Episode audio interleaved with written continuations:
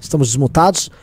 Boa noite, meus queridos amigos. Boa noite, boa noite ao Renan que está aqui convalescente, quase à beira da morte. Sim. Portanto, É uma- tenham bastante Estou paciência com este rapaz. no, a live da tarde, assim, digressões confusas, Ideias desconexas. desconexas, Um jornalista pegando e fazendo uma matéria. pouco fundamento com a realidade.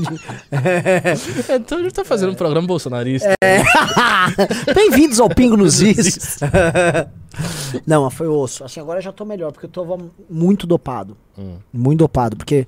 É, O que que houve? Eu só vi a sua foto lá frente, que você tá com o pé no rim. é, então, assim, eu tava, tava tudo bem. Fui dormir cedo e tal. sem beber água, né? Não, tô bebendo dois litros por dia. Mas desde, pô, É, assim, tô, eu tô nessa já há uns três meses. Mas. ah, é é meio que assim. Você já teve pedra no rim, você pode, mano, beber uma catarata do Iguaçu. que ele vai fazer a pedra lá, sabe? Meio É. que. É minha décima segunda pedra no rim. Já. décima segunda, décima segunda. É. que você tem que extrair por laser? Essa não foi laser, essa aí foi natural. Mas foi osso, porque eu tava 5 da manhã, você tá dormindo, aí. Ai, aí você acorda com uma dorzona. Ai, ai, meu Deus. Aí foi pro teu hospital, aí pega, pega um Uber, vai pro hospital. E me atenderam muito rápido, assim. Isso, Essa foi a sorte. Aí já meteram o negócio na veia aqui. Uhum. Aí em 20. Assim, o negócio fez efeito em uns 20, 25 minutos. Mas até lá é assim, é. É uma dor lacinante, É, não tem, não tem nada igual. É. Não, Assim, não. Não, é, é uma das É, dores falam mais que, fortes falam que é existe. a, a dor mais forte em escala de dor. Porque ela, e que ela não tem apoio. Tipo assim, eu não posso mudar de posição. Você pode ficar de. Mas é uma dor localizada, você sente atrás, nas costas? ela irradia, é que tipo, ela pega a parte lombar inteira ali. E assim, não tem posição. Então é uma dor que Nossa. você não tem o que fazer. É? Nossa. Então é, é correr. E qual a tom- origem desse negócio? Porque você tem isso desde que, que eu tô no MBL, você tem esse negócio. É, Genético? é genético. Tipo, por exemplo, a família da minha mãe tem. Então Hum, eu entendi. peguei ali com eles.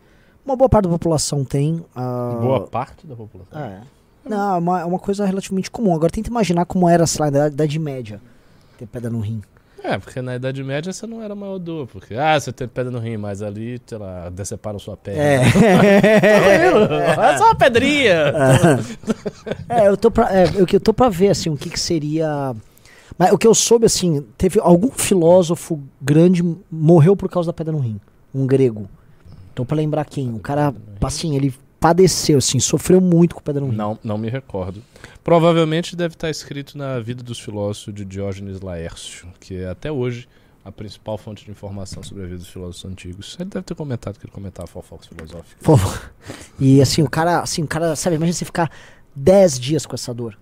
sabe? E você não conseguir eliminar a pedra. De, assim, é, é, essa é uma parte que assim, a modernidade é boa, sabe? Ah, com certeza. Rem- As, as condições da nossa É. vida se tornaram muito mais confortáveis. um analgésico continua sendo um analgésico. E assim, aí, bom, enfim, só pra matar a história, eu tomei o último antes da morfina. né? Tem a escala que você vai tomando, eu parei no último antes da morfina.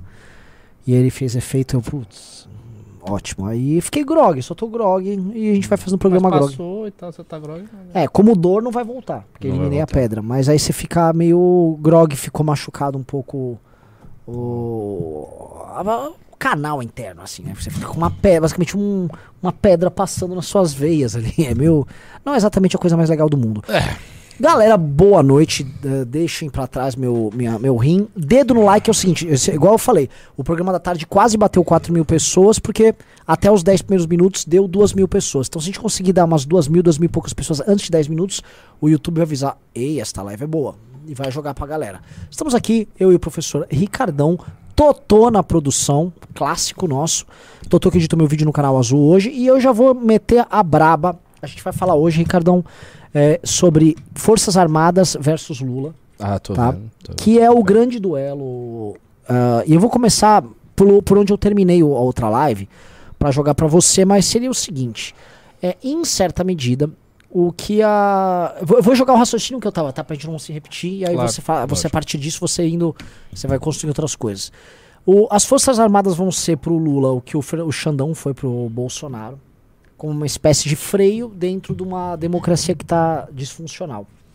E no caso do Lula, a forma de escapar disso não é escapar por dentro, mas escapar por fora.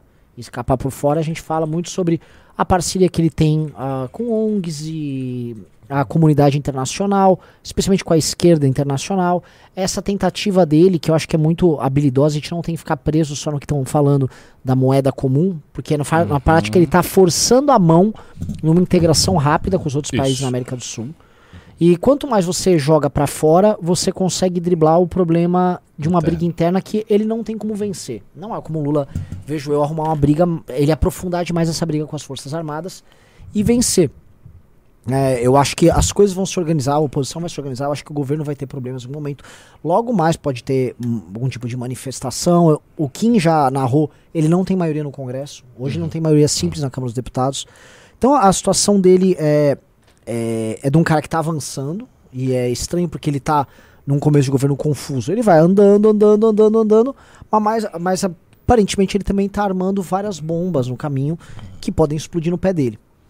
O que eu vejo nesse conflito com as Forças Armadas é uma, é uma continuidade da, dessa guerra que a gente teve, inclusive dentro das Forças Armadas entre bolsonaristas e não bolsonaristas lá dentro. Uma tentativa de o Lula colocar e falar: quem manda nessa bagaça sou eu, vocês têm que baixar a bola, eu sou o presidente da República. Uhum. Ele sabe que ele não vai ter esse controle interno dentro das Forças Armadas, mas é, ele trazer grandes temas e grandes pautas que coloquem a, as Forças Armadas numa posição meio que passiva ou de defesa é o melhor caminho para ele. Então, essa questão dos Yanomamis, que estão uhum. jogando no colo das Forças Armadas, é uma forma dele botar eles no lugar. Comissão de anistia. Comissão a, a, da, a, da anistia, Comissão da Verdade, aí que ele está voltando com o assunto. As punições no, na questão do 8 de janeiro. E dessa maneira ele vai fazendo um jogo que. É, como é que posso dizer? É um jogo que para ele é um jogo lento, mas para eles é um jogo que eles ficam passivos, eles não têm muito o que fazer. Uhum. E. Enfim, é, é, o jogo que, pelo menos que eu tava jogando lá na live, é o jogo que tá dado. E aí queria saber você, o que, que, você acha? Então, eu confesso que eu acho que isso tudo tá muito confuso na minha mente. Os termos dessa disputa estão muito confusos na minha mente porque existem diferenças cruciais entre a posição do Alexandre de Moraes e a posição das Forças Armadas e do Bolsonaro e do Lula. Então, essa equiparação é equiparação que a gente precisa qualificar. A primeira coisa é, uh, o Alexandre de Moraes, enquanto presidente do STF, dispondo ali do poder de, da caneta do judiciário, ele pode, tem feito, uh, expedir várias decisões que têm um efeito imediato na realidade.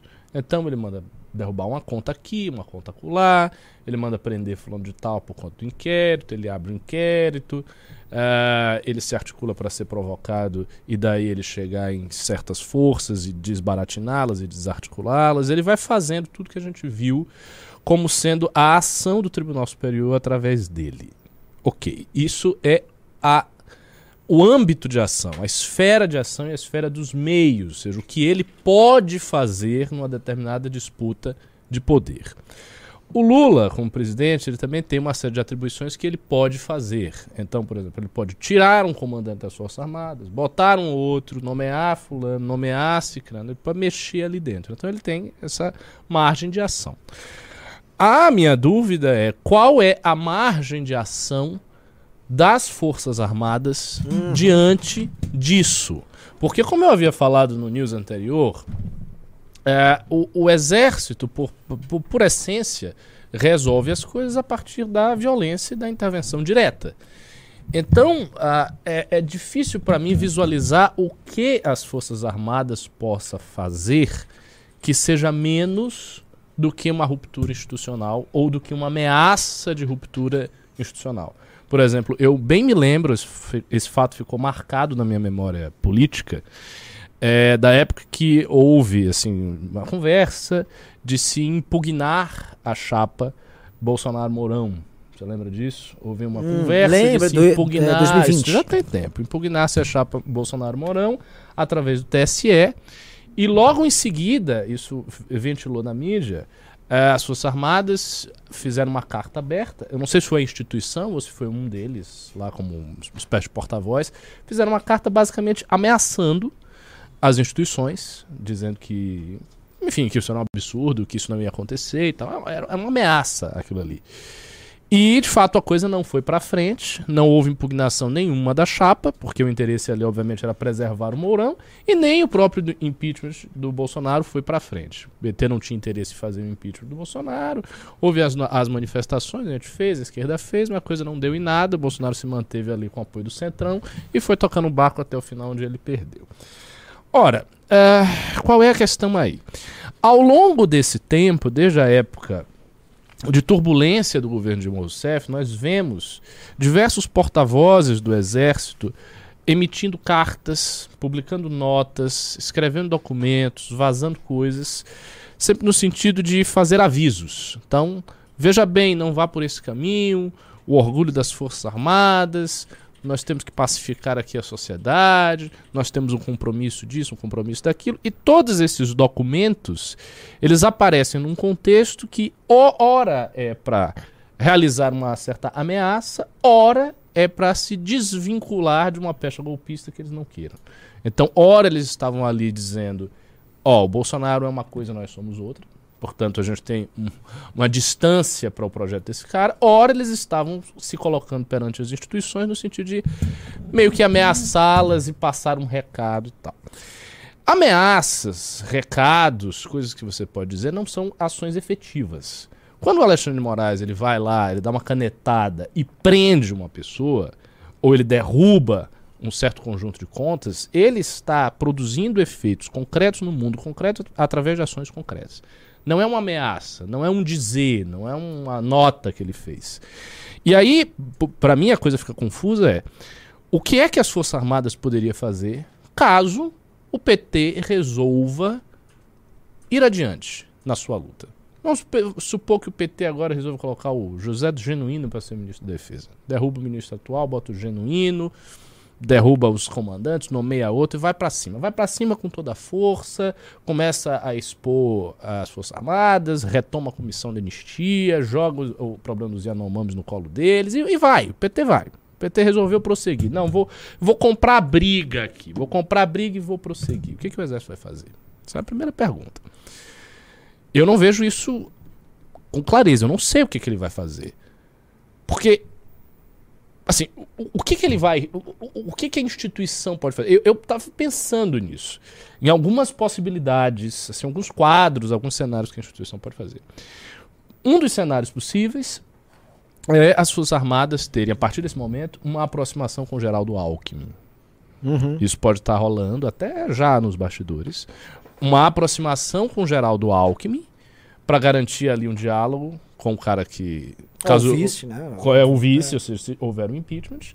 E uma vez que o Lula não tem maioria no Congresso, não digo as Forças Armadas institucionalmente, mas alguém, por exemplo, o próprio Mourão, que é senador, que está lá e tal, começar a tentar articular alguma coisa no sentido de uma derrubada do próprio Lula né? que hoje não tem contexto ainda, porque ele acabou de assumir Sim. e tal, mas que pode vir a ter contexto, a depender do tamanho da crise que a gente foi enfrentar, dos remédios que o PT vai propor para a economia, de problemas, de escândalos e questões jurídicas que porventura apareçam ao longo do governo. Isso o Exército pode fazer. Ou seja, aí o Exército estaria assumindo uma estratégia de longo prazo, unificaria os seus comandantes em torno de uma rejeição muito forte ao PT. Por detrás do PT, conversaria com o vice e tentaria, via Mourão e alguém que seja, enfim, do, do, do, do seu círculo, é, articular uma oposição muito forte ao PT e até articular um processo de impeachment, uma coisa assim, com manifestações e tal, vindo depois conversar com a gente. Isso é um cenário possível. Né? Eu ia elaborar nesse caminho. Isso é, é um cenário possível que.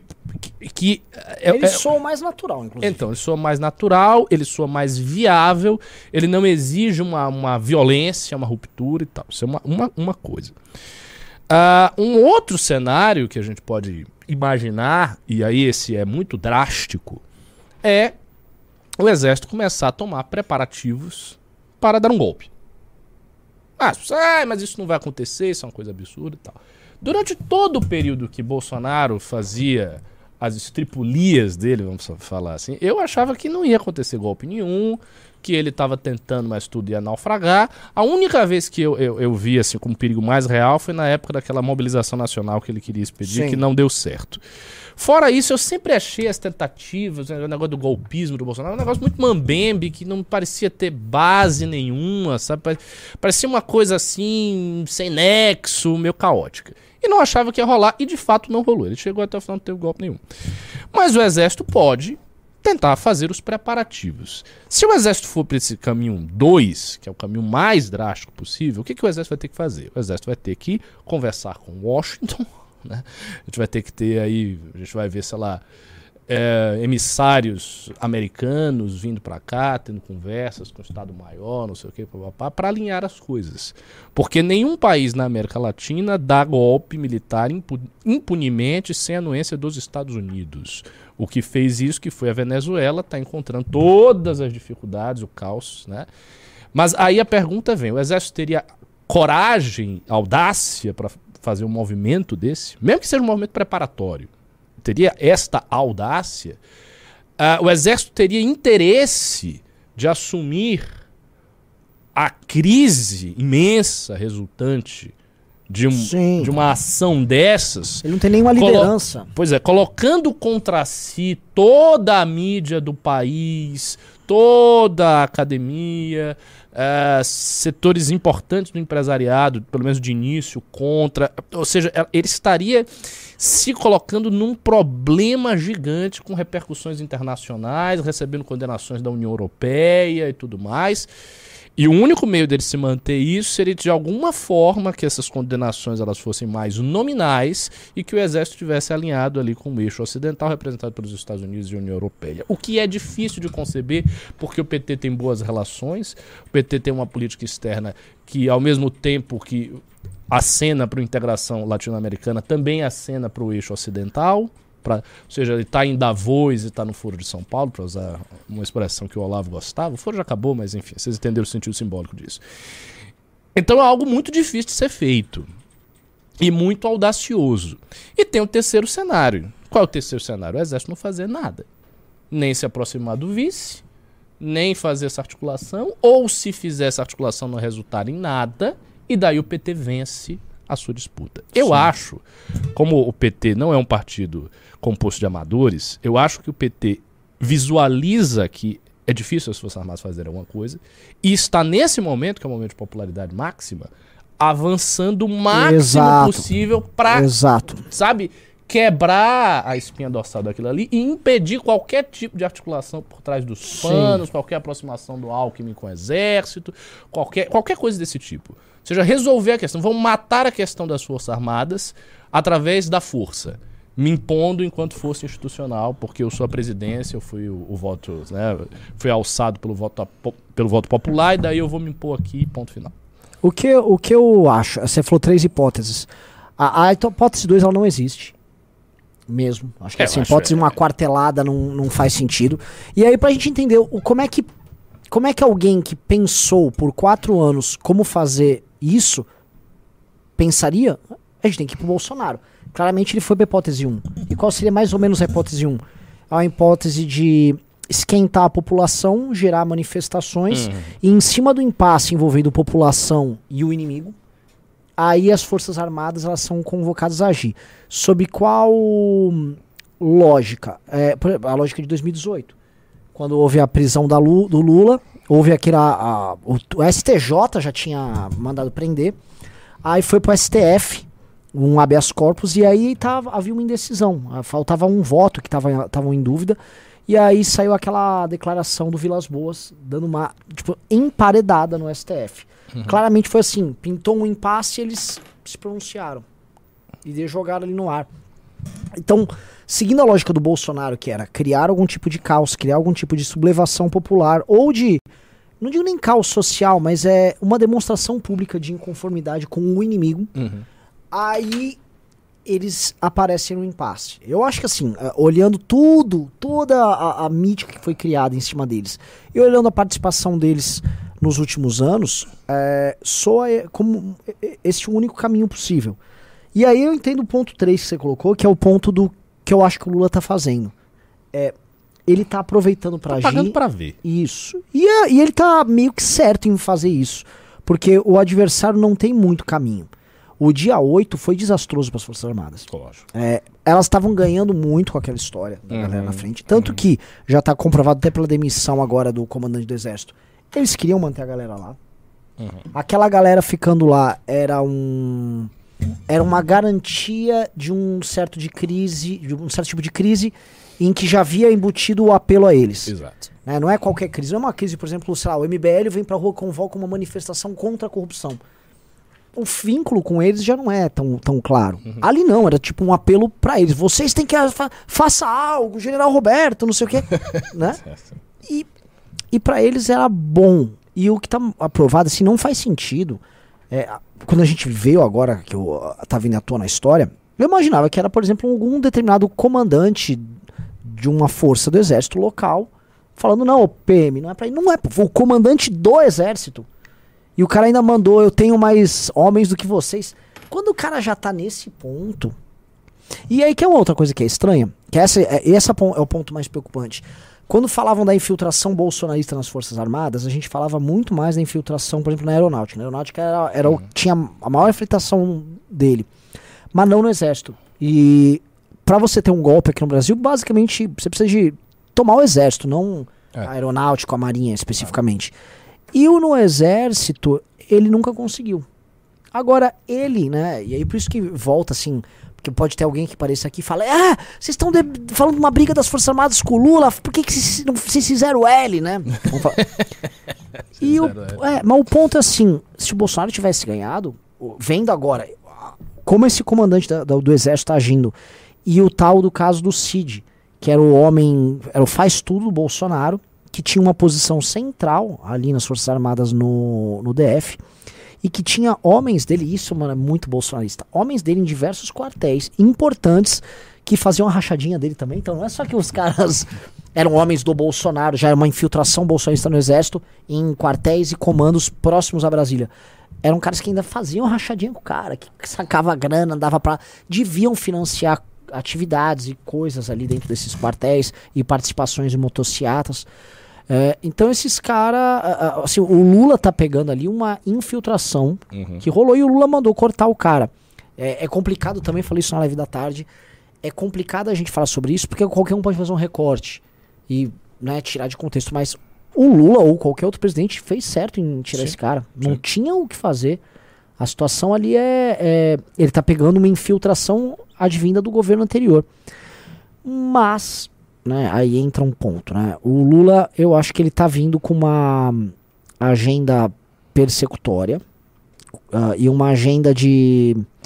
ah, não é exatamente de blindagem, mas é uma agenda prevendo problemas. Essa agenda dele, pró-democracia, que ele soltou aí com o Flávio Dino, que fala em controle das redes sociais e tal, ela é uma agenda que, mais do que, enfim, reduzir liberdades, sendo bem claro, é uma agenda de proteção contra Sim. o uso das redes sociais ah, que virá nos próximos meses aí Uhum. contra o governo. A, oposição vai se organizar, isso é natural. Uhum.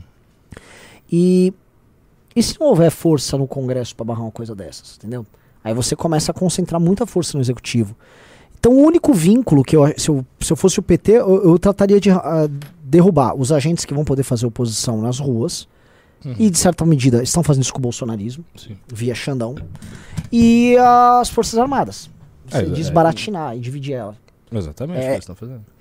E é, esse impasse que você falou que as Forças Armadas ficam, que eu também concordo, ele pode ficar ainda pior quando você internacionaliza essas questões. Por exemplo, essa questão do, do Yanomami aí, a gente tem que olhar, porque assim, realmente, um, é inegável que havia um problema. Uhum. Mas esse problema eles já estão, assim, separando em várias outras coisas. Agora estão falando em demarcação de terra indígena, que não tem nada a ver com essa questão, especialmente se for tratar fora de lá, que não é um problema, que é um problema local, não é um problema expandido. Não é no Mato Grosso um problema isso. É, e isso concerne diretamente as questões do exército. Tem aquele livro famoso, né? A Farsa Yanomami e tudo mais, que é um livro que foi publicado pela, se não me engano, pela Biblioteca do Exército, esse livro. É. Na primeira edição lá. Então, essas, essas reservas indígenas, elas são vistas por muita gente do Exército como ataques diretos à soberania nacional. Uhum. Mas assim, em grande E é medida um- é. Pois é. é. em grande medida é. Em grande medida é. E essa é uma posição muito mais consensual do que a adesão ao bolsonarismo. Sim. Tá sim. falando de uma coisa que vem, ó, Uhum. desde muito tempo na consciência de parte do exército aí. E você não. Aí jogar pra você. Você não acha que. Ah, ah, outro, outro ponto. O fato do Lula ter se colocado nessa questão Yanomami como comandante em chefe, aí ele foi lá com o cocar dele, tal, vamos, re- vamos resolver isso aí tal. E aí, helicópteros, mande a FAB resolver. E aí tá lá a FAB. A, FAB é a Força Aérea, é isso. A FAB tendo que mandar helicópteros com comida pra lá. Ou seja, mobilizando as Forças Armadas a agir contra o próprio interesse num tema que eles são contrários. É, e com a opinião pública internacional atuando a favor do Lula nisso. Porque eu quero dizer assim, hum, é quase que uma, meter uma faca no pescoço e ficar obrigando o adversário a agir. É, eu acho uma situação muito, muito tensa. É uma situação muito tensa, mas eu- aqui eu volto a repetir. Eu acho que a gente sempre tem que medir a tensão da situação em relação aos meios de ação dos agentes. O grande problema do exército, que é ao mesmo tempo a sua solução, é que a, a forma como ele age em última instância é sempre a partir da violência. Porque o, o, o que faz eh, as Forças Armadas serem temidas é o seu poder bélico. Ponto final. Né? O fato de que ele tem ali uma cadeia de comando, se o comandante disser invada aí, o cara vai lá e invade. Né? Só que eles não podem fazer isso. Então, como é que eles vão fazer? Eu, eu acho que vai ficar nessa coisa. Ah, pra mim vai ter manifestação. Eu já falei aqui no News várias vezes. Já aliás, duas coisas, né? A gente tinha falado bastante que era do interesse do Exército manter essas pessoas nos quartéis. Isso se provou absolutamente verdadeiro. Mais do que do interesse, eles fomentaram isso aí. E a segunda coisa, é, eu acho que haverá manifestações de porte contra o Lula tão logo apareça alguma fissura no governo. Pareceu um, um- um- pintou um negocinho de escândalo, pintou um, um negócio que tenha como, sabe, um, um rastilhozinho de pólvora, um negocinho ali que dê para acender e criar um incêndio. Eu acho que esse incêndio vai ser criado. Uma coisa que pode precipitar manifestações bem grandes é algum ataque que o PT faça ao próprio Bolsonaro. Imaginando, por exemplo, que o Bolsonaro venha para o Brasil e seja preso. Eu acho que os influenciadores todos da direita eles podem convocar uma manifestação só por conta disso. Só por conta disso. Família Bolsonaro, a dianteira, mandando todo mundo. Deixa eu fazer um parênteses nisso. Você viu que o Bolsonaro falou que não volta pro Brasil, né? É, não, claro que não. Ele não quer voltar. É, ele tá querendo arrumar um país pra ficar todo mundo. Só vai Ah, voltar se ele for extraditado, se ele for forçado. Mas pelo, pa- pelo pa- país que o acolher. Uhum. Porque ele não. é, a tese dele é: ele, vai, ele sai dos Estados Unidos sem uma condenação. Sim. Ele sairia sem uma condenação, os Estados Unidos não precisam extraditar de nada, ele já pega. Aí ficou toda a esquerda, aquele monte de Michele Prado. Ah, vai pra Hungria do Orbán. Eu acho que o Orbán não vai trazer isso, ele vai arrumar algum outro país X É. que ele. Ou pode ir pra Hungria, tá? vai, vai, vai sa- vai saber, né? É porque tá tão, tá tão mal tocada essa fuga É, dele, sim, tá tão sim. Só pedir um negócio rapidinho. Tamo com 3.600 pessoas, chance real de bater 4 mil na live, mas tem que dar dedo no like. Vamos tentar subir, aqui tá de 1.800, vamos tentar subir pra umas 2,5, 3 mil pessoas, que aí vão bater 4. Outra coisa, olha só, eu tô fazendo um programa no sacrifício. Tomo- Eu tomei remédio no, no programa anterior, tomei remédio novamente nesse programa. É, pô, vamos entrar no clube. Tô pedindo aqui, tô mandando aqui simplesmente na chantagem emocional mesmo, porque a gente dá muito valor por esse programa, faz muito valor por esse produto. Clube MBL é sensacional e a continuidade de todos os projetos nossos, a revista que tá indo pra produção hoje, a, os nossos filmes, ou a construção de um partido político e a, um trabalho sensacional de bastidores que a gente faz com o clube, precisa que você entre. Então, entre no Clube MBL e entre logo, tá? Vamos ver o nome de vocês, a meta é 15, não vamos ficar sem ver a Dilma hoje. A Dilma tem que aparecer aqui no programa. É, desculpa, Ricardo. Não, eu tô, eu tô tentando retomar o, o raciocínio que eu tava fazendo. Nossa, é, é que, que... Ah, sim, sim, sim. É da sim. Fu- Eu, eu, assim, eu acho que a, a escolha do destino dele como Hungria ou Polônia é uma escolha bastante racional, inclusive. Porque na América Latina, se ele for para algum país que tenha um governo de direita, existem dois fatores. Primeiro, esses governos de direita na América Latina são muito instáveis. Sim. Então, às vezes, muda lá e sobe um cara que não é, tem eleição, o cara vai ficar desesperado por causa de eleição. Segunda coisa é, o Brasil, como país continental, exerce um peso geopolítico muito forte na América Latina. Então o Brasil consegue pressionar um país a extraditar Sim. quem ele quiser. Me- Meio, é meio que isso, ainda mais fazendo integração, ainda mais buscando integração. Então não, aí que tá. Eu não acho que a América Latina seja um destino legal. Os Estados Unidos também não é um destino legal. Ah, a Europa Ocidental nem se fala, depois que ele esculhambou a mulher do Macron, etc, Ah. etc. Esquece, o Bolsonaro não vai, se, não vai ficar na Europa Ocidental. A Rússia está em guerra, é um país complicado dele ir. E outra coisa, a relação da Rússia com Lula e o PT e o Vai Brasil muito é uma bem, obrigado. positiva. Essa interpretação que se faz, ah, não, porque a Rússia e porque o Putin o Bolsonaro é a mesma coisa. Isto não tem nada a ver com relação de Estado. As pessoas precisam fazer distinções. Pode-se até tentar buscar comparações, analogias entre a posição de Bolsonaro e a posição de Putin, mas isso não diz respeito à questão de Estado. Em termos de Estado, a Rússia tem uma relação boa com o PT, já tinha na época né, do, do, do, do governo Lula 1, do governo Lula 2, do governo Dilma, essa relação ela está lá consolidada. E o Brasil faz parte dos BRICS. Então, assim, eu não vejo ele indo para a Rússia, não vejo, obviamente, ele indo para a China, não vejo ele indo para a Índia, acho um negócio muito exótico. Eu vejo ele indo para a Hungria ou para Polônia. Se ele fosse escolher, talvez a Hungria mesmo. Por que não? Seria descabido. Porque é um lugar da, da, da Europa Oriental, ele não vai ser pressionado pela União Europeia ali, porque são países que estão em tensão. Ele não vai ser pressionado pelo eixo ocidental, não é América Latina.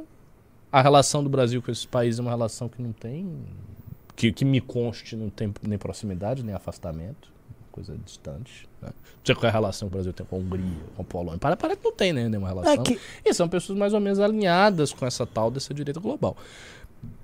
Eu faria isso. é que eu acho que assim, a Hungria não tem nada a ganhar levar o Bolsonaro. A Hungria ela tá na União Europeia. É, é, não tem nada a ganhar. ela- ela ficaria perder. Eu acho que um pouco sim. Eu acho que sim, Ele é um personagem. Ah, assim, um é uma- personagem É um feio, personagem muito grotesco tá grotesco de você ficar dando uma proteção. Não é o Snowden, sabe? Ou Assange. Eu, eu- mano, é um cara que ele não. Ah, mas também é um cara que teve 58 milhões de votos, hein? É no Ele Brasil. tá no ok, no Brasil, mas você imagina o que Bolsonaro sendo quem é. Não, Bolsonaro sendo quem é, o que ele pode prometer e delirar pra Hungria e acordos e coisas e tal. Se eles mantiverem o cara lá durante alguns anos. Você pode. É uma aposta, né? Ó, manter esse, esse presidente aqui do terceiro mundo, mas que é de uma, de uma economia gigante, tem um país lá de 220 milhões, porque tem um esquerdista lá. Uma hora Como é passa. que ele É, volta? é. Entendeu? O que que esse Vá, Bolsonaro, retorne para o seu país. Pô, É. Mas não é. Eu imagine, eu, eu sou o presidente da Hungria. Aí vem um pedido de um, um presidente de uma nação estrangeira, que é uma figura malquista na arena internacional, mas eu também sou uma figura malquista na arena É. internacional. Existem certos valores, assim, que, são, que tem alguma proxim, algum nível de proximidade. O cara tá ali, alinhado na direita, todo, todo mundo sabe no mundo inteiro. E, e esse cara teve 58 milhões de votos numa disputa muito dura de uma eleição de um país bem grande e que tem uma economia de porte. Ah, o cara pode pensar isso como um ativo. Ah, deixa ele numa casa aqui, tá bom, fica aí uns anos aí. Me deixa, pô, mas Deixa o cara aí. só, tem, só come linguiça, é, Ah, pô. vai ter extradição? Não, não vai ter extradição. O Orbán não tem extradição nenhuma, deixa o cara aí. E aí ele fica lá. Obrigado, Orbán. Aí se ele for decretado inelegível, o Orbán diz, ó, tchau. É, agora, Volta aí, né? já ajudamos muito tempo aqui a causa da, da, da direita internacional, mas eu, assim, eu ainda acho que nem ele pegaria. Ah, bom. Eu acho mais fácil o Bolsonaro ir pra algum país pequeno, que ele já tenha deixado amarrado. Hum. A Hungria, não- a Hungria, tem um problema na Hungria que ela tá na União Europeia. entendi. Se vier uma ordem da União Europeia, por Entendi, exemplo, uma pressão da União Europeia pra ele. Aí eles têm que bancar como mais uma briga que eles têm Mais com a União Europeia. É. Tipo, É, é, pode ser que ele vá pra Trindade e Tobago. é, um, um país, algum país ditatorial, às vezes é pra, sabe, pro Tajiquistão. e tá resolvido. Porque os caras falam. É, deixa ele lá, ele trouxe uma grana pra cá. Tá Mas lá ele Bolsonaro levou de turbante. 100 milhões de reais em rachadinha, aquilo dá um puta de, uma, de, uma- de um destaque ali na economia do Tajiquistão. Você quer saber? Pegue, pegue suas tâmaras e fique aqui, sabe? Eu nem gosto! Não gosto! Não é bom! Quero outra coisa, é. Mas, sei É, lá, pode cara. ser. Pode ser. Mas assim, voltar, ele não vai voltar por vontade própria. Isso é um fato. É. Não, ele não vem. E ele está certo de não vir, porque ele sabe que problemas se preciptarão na cabeça dele. Eu tava falando na live da tarde dessa hipótese dele ir para outro país, porque tão logo ele vá para um país que ele se sinta seguro, o que eu acho que o Bolsonaro vai fazer é, ele vai, pelo menos em redes sociais, tentar ir pra cima do Xandão. Com certeza, com certeza. Eu acho que o Bolsonaro vai ser, em proporções imensamente maiores, o que todos esses influenciadores que estão de fora do Brasil tentam ser. Pessoas que vão pra cima do Xandão, que ficam incentivando manifestações e coisas, etc. Ele vai ser esse cara, só que numa proporção gigante. Uhum. Isso, assim, isso vai surtir efeito. Porque se isso tem surtido efeito com influenciadores muito menores do que um ex-presidente, um ex-presidente fora, com o poder que o carisma pessoal dele tem, consegue fazer muita coisa, cara. Ele, ele de fora do Brasil consegue convocar manifestações muito grandes, caso haja um contexto para isso que o PT entregue. Ele consegue fazer uma manifestação grande. Em vários, porque ele vai estar de fora, mas tem aqui no Brasil um monte de gente para organizar manifestação por ele, cara. Não só pessoas eleitas, nós temos vários grupos, subgrupos, pequenos grupos espalhados em tudo que é lugar de bolsonaristas, e os caras se movimentam, eles botam Só dinheiro, que eles tem um doam. problema, tem um problema nisso, Hum. que é a, a agenda. Se, não- se o, o- o fato do Bolsonaro ir para um outro país para tentar É, a sobreviver, agenda não vai poder se bote o Bolsonaro de volta. ou mesmo uma convocação, porque assim, eles ficaram lá convocando uma série de coisas é, inexequíveis, golpes de estado e tal. Não vai dar pra vir com uma pauta meio republicana, aquele monte de doidão que tava na frente de quartel e tava, é, bababá. Bom, vamos aqui por um não sei o que, sabe? A única Às coisa que resta. muda, viu? Eu acho difícil. Eu acho difícil. O, o, o Bolsonaro, ele fez. Todas as manifestações que ele organizou de 2019 em diante eh, foram manifestações ou de culto a ele próprio, em que ele estava presente, ele ia nas manifestações. Ah, por exemplo, na, de, a de, 19, de 26 de maio de 19, ele botaram um telão na Paulista. Ele aparecia igual um Big Brother. Oi! Tudo bom? Eu sei, eu concordo com tudo, com tudo que você E- vai dizer aí, ou de golpe, ou de Isso. ruptura. Então, o, o outro, um outro tema. Porque, olha só, eu tô- vou pegar uma coisa que tá rolando que tá interessante. A Jovem Pan, a queda de audiência dela é muito grande. Não é que a Jovem Pan ficou governista, ela tá falando sobre música. Uhum. Não, eles estão falando de política, eles estão falando uma linha oposicionista, eles estão falando uma linha oposicionista institucional, fazendo algumas críticas a, a incoerências. Ah, a Cláudia Raia pegou 5 milhões, que absurdo, hein? 5 milhões da Cláudia Raia. Pô, o cara foi acostumado a, a- sabe, vou dar um golpe de Estado, é glorioso. Agora eu vou reclamar da- do- dos 5 milhões da Cláudia Raia. Tá desmobilizado, se os números estão nisso. O o- o que, que eu volto a achar? A causa, o horizonte que foi dado, foi um horizonte revolucionário muito louco. Não entregaram o, o horizonte pro cara, o cara simplesmente tá sem chão. Eles não têm horizonte nenhum agora. Agora. Quando a gente mobilizou lá naquele tempo atrás, havia um outro horizonte, que era a retirada do PT do poder. Uhum. Que soava naquela época, a gente tava 13 anos com o PT, meio que revolucionário. Porque, pô, como é que é tirar o PT do poder? Vamos se vingar do PT? Então tinha um, tinha um tchananá, era uma coisa que dava um tesão na galera. É, agora, pedir uma pauta que não seja o fim do PT. Mas dizer é o fim do PT. Eu tô falando do impeachment. Ai, não, eles não vão conseguir cravar um pedido de impeachment tão logo. Olha só. Eu acho que não vai ter nem clima pra isso. Olha só, eu também acho que o contexto é complicado, etc. Mas tem alguns fatores aí. O primeiro é ah, o acontecimento impeachment é ainda, mesmo na cabeça dos mais loucos direitistas bolsonaristas, um fato que guarda a sua aura. Sim. Por quê? Porque é algo que ocorreu. E assim, é, é sempre im- importante lembrar a distinção entre o, o fato e a expectativa. Esses caras todos que estavam pedindo intervenção com Bolsonaro no poder, Forças Armadas fazem alguma eles estavam aguardando que algo acontecesse. Só que não aconteceu. Bolsonaro perdeu a eleição. Não veio intervenção das Forças Armadas, não veio nada.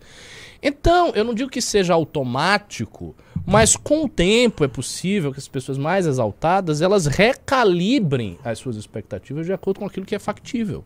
Elas comecem a pensar, pô, é, é, desse jeito não deu pra tirar o PT, mas pô, os caras conseguiram tirar o PT através do impeachment, né? Aquela Dilma e tal. Será que não é esse o caminho? Vamos... Tem muita gente normal, meio normal, bolsonarista, que gostaria de ver um contexto onde você pudesse levantar o estandarte do impeachment para o PT. Muita gente. Porque as pessoas viram isso com Dilma Rousseff. Dificuldades. Dificuldades. Primeira, é, o impeachment é uma coisa rara, ou pelo menos deve ser rara. É difícil mobilizar o sistema político em torno de uma medida tão agressiva. O impeachment exige que haja alguma plausibilidade jurídica, então você precisa ter motivações jurídicas que deem aso a um jurista de respeito chegar e abrir a boca, ó, oh, é possível e tal, blá, blá, blá. Isso tem que ter, né? E aí vai suscitar uma discussão. A terceira coisa é, já aconteceu com o PT, então acho que o PT está bem Descolado. calejado para não deixar rolar. Mas devemos nos lembrar do fato político. O impeachment é uma questão, como a gente sempre explicava, jurídico-política. Então, isso diz respeito muito ao, à situação do Congresso a situação da Câmara, inicialmente, e a situação do Senado. No Senado, a gente teve uma renovação com forte presença conservadora lá. Na Câmara, há um desagrado do PT, porque não entregou nada ao Lira, e como você bem disse, o Kim já falou que o PT não tem maioria. De uma situação de não ter maioria e ter um desagrado no Senado, para isso se estiolar, isso se deteriorar, a ponto de você voltar o Congresso contra si, não precisa de tanto assim. Não precisa de tanto assim. Se tiver crise econômica, se tiver problema e se pintar escândalo de corrupção, eu acho que dá sim para levantar a bandeira. Vamos tirar a via institucional e entra o exército, o exército conversa com o Alckmin, entra Bolsonaro lá, gritando para isso acontecer, e o PT começa a ser a ser muito enfraquecido. Então, para o, o jogo do PT, é necessário que ele tenha ascendência sobre o Congresso, que não role um escândalo de corrupção em 2023 nem em 2024. Se for para rolar escândalo de corrupção, que apareça no finzinho do governo. Mas se for no primeiro ano, no segundo ano, ainda está muito no miolo do governo. E aí o escândalo de corrupção, ele já vira um motivo para impeachment. Ele já, já é interpretado de um jeito que já se, se enfia a questão ali. Porque na época do mensalão não tinha, não tinha esse horizonte. Mas esse horizonte se criou com Dilma, com Petrolão, com pedalada fiscal. Esse horizonte se criou e as pessoas elas sentiram o sabor de poder tirar o presidente, de não ter que se ater, ah, o presidente ganhou a eleição, mas não pode tirar. Não, a gente pode tirar. E é uma forma de exercício do poder popular, porque afinal de contas o impeachment foi pavimentado por manifestações grandes. Então eu não acho descabido isso aí não. Eu acho o impeachment bem Difícil. Muito difícil, por, por uma razão. Eu acho que o legislativo propositalmente não vai dar nenhum sinal de receptividade, você não vai ter um cunha ali uh, ah, para ficar retroalimentando a rua. E aí eles vão colocar as ruas igual o Lula tá fazendo com o exército, numa posição de. E aí, vocês vão fazer o quê? Tá, já entendi que tem um milhão de pessoas na rua. Beleza, foda-se. Entendeu? É, então, então nesse eu caso. Eu falei palavrão, peço desculpas aí, galera. é. Nesse caso, as opções do exército ficam muito diminutas. Não só do exército, posição no, nossa nesse ponto, né? O, o, lance que eu acho assim, eles vão sempre a trabalhar. Não.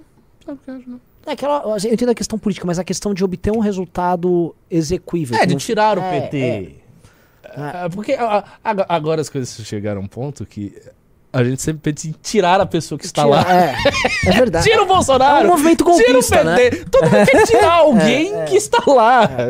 Mas é porque é muito... É, é, você não acha assim, ficou, a coisa ficou muito faccionada Sim. e ninguém se comporta como presidente da república. Então o Bolsonaro é presidente de uma facção, o Lula é presidente de uma outra. outra facção, e assim, obviamente como tem uma facção que tá... Ela entra no poder e um das primeiras coisas que ela faz é tentar destruir seu adversário. Realmente, o Bolsonaro fingia que fazia isso. Na verdade, ele trabalhou demais pela facção adversária no período.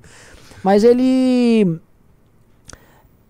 O clima fica um clima sempre de, pô, preciso tirar quem tá ali. É, né? Preciso é, tirar desesperadamente. É o clima, é o clima tá. E é um clima muito ruim, muito ninguém ruim. vai andar num país que, que esteja assim.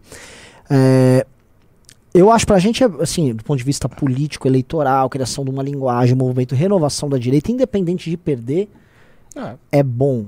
É bom. Independente do PT ficar aí. É. O PT pode ficar aí. Você pode. O normal da oposição é, é o governante eleito se manter Sim. e prosseguir a oposição, não ser uma oposição a ponto de arrancar o cara de lá. Sim. Mas uh, o que eu acho é que. Enfim, o. Eu, eu, acho que o governo Lula, novamente, assim, por mais que ele esteja uh, todo cheio de energia, todo tá indo para ataque em várias áreas. Eu não acho que é um governo que está estrategicamente tão agindo de forma tão inteligente. Eu acho que ainda tem um pouco de uh, obedecer o hype e obedecer aquela linguagem de redes sociais que o Bolsonaro sucumbiu completamente. Hum. E eu acho que o PT, em grande medida, sucumbiu também. Eu acho que o PT também. A, a eleição do Lula. anistia, não sei o que, aquela militância. Tudo, é, a, a, a, a, própria, a própria política choquei. É. É, o janonismo, que eles agora né, eles chamam de jogo janonismo. Eu acho que eles se apaixonaram por aquilo e eles estão com uma coisa que o bolsonarista tinha do nós somos a maioria, nós, se eu quiser eu chamo as redes aqui. Eles estão com isso e aí eles estão fazendo política voltada para as redes sociais. A ministra da Cultura é só isso. O Silvio Almeida é só isso. A Janja, que é o presidente uhum. B, é só isso. É, o Haddad tá umas lacradas também, vai um pouco para isso aí. A Marina Silva é só isso. Então você pegar assim, uh, quem realmente está tocando o governo. Ah, o Dino também é. Mas quem eu acho que toca o governo é o Dino. O Dino hum. é o, eu acho que é o homem mais poderoso do governo até agora. Uh, e a Janja. E de resto é. Mesmo com o Dino, mesmo com os dois também tendo lacração, que o Dino teve as lacradas deles, na prática é, é um governo para mim que não, eu acho que ele não tá sabendo um dia. Eu acho que Pode ser que a gente veja até julho, e eu boto julho como uma data aí que passa os tais seis meses de tolerância do Congresso. Uhum. Passa o. As pessoas já vão estar. Tá, ter esquecido que viveram no governo anterior, já vão estar tá vivendo os problemas desse governo. Uhum. Se a situação econômica ficar ruim, ficar deteriorada, é, é, é o que eu acho que vai ser o nosso grande impasse. Vai ter rua, vai ter manifestação, mas não vai ter vitória.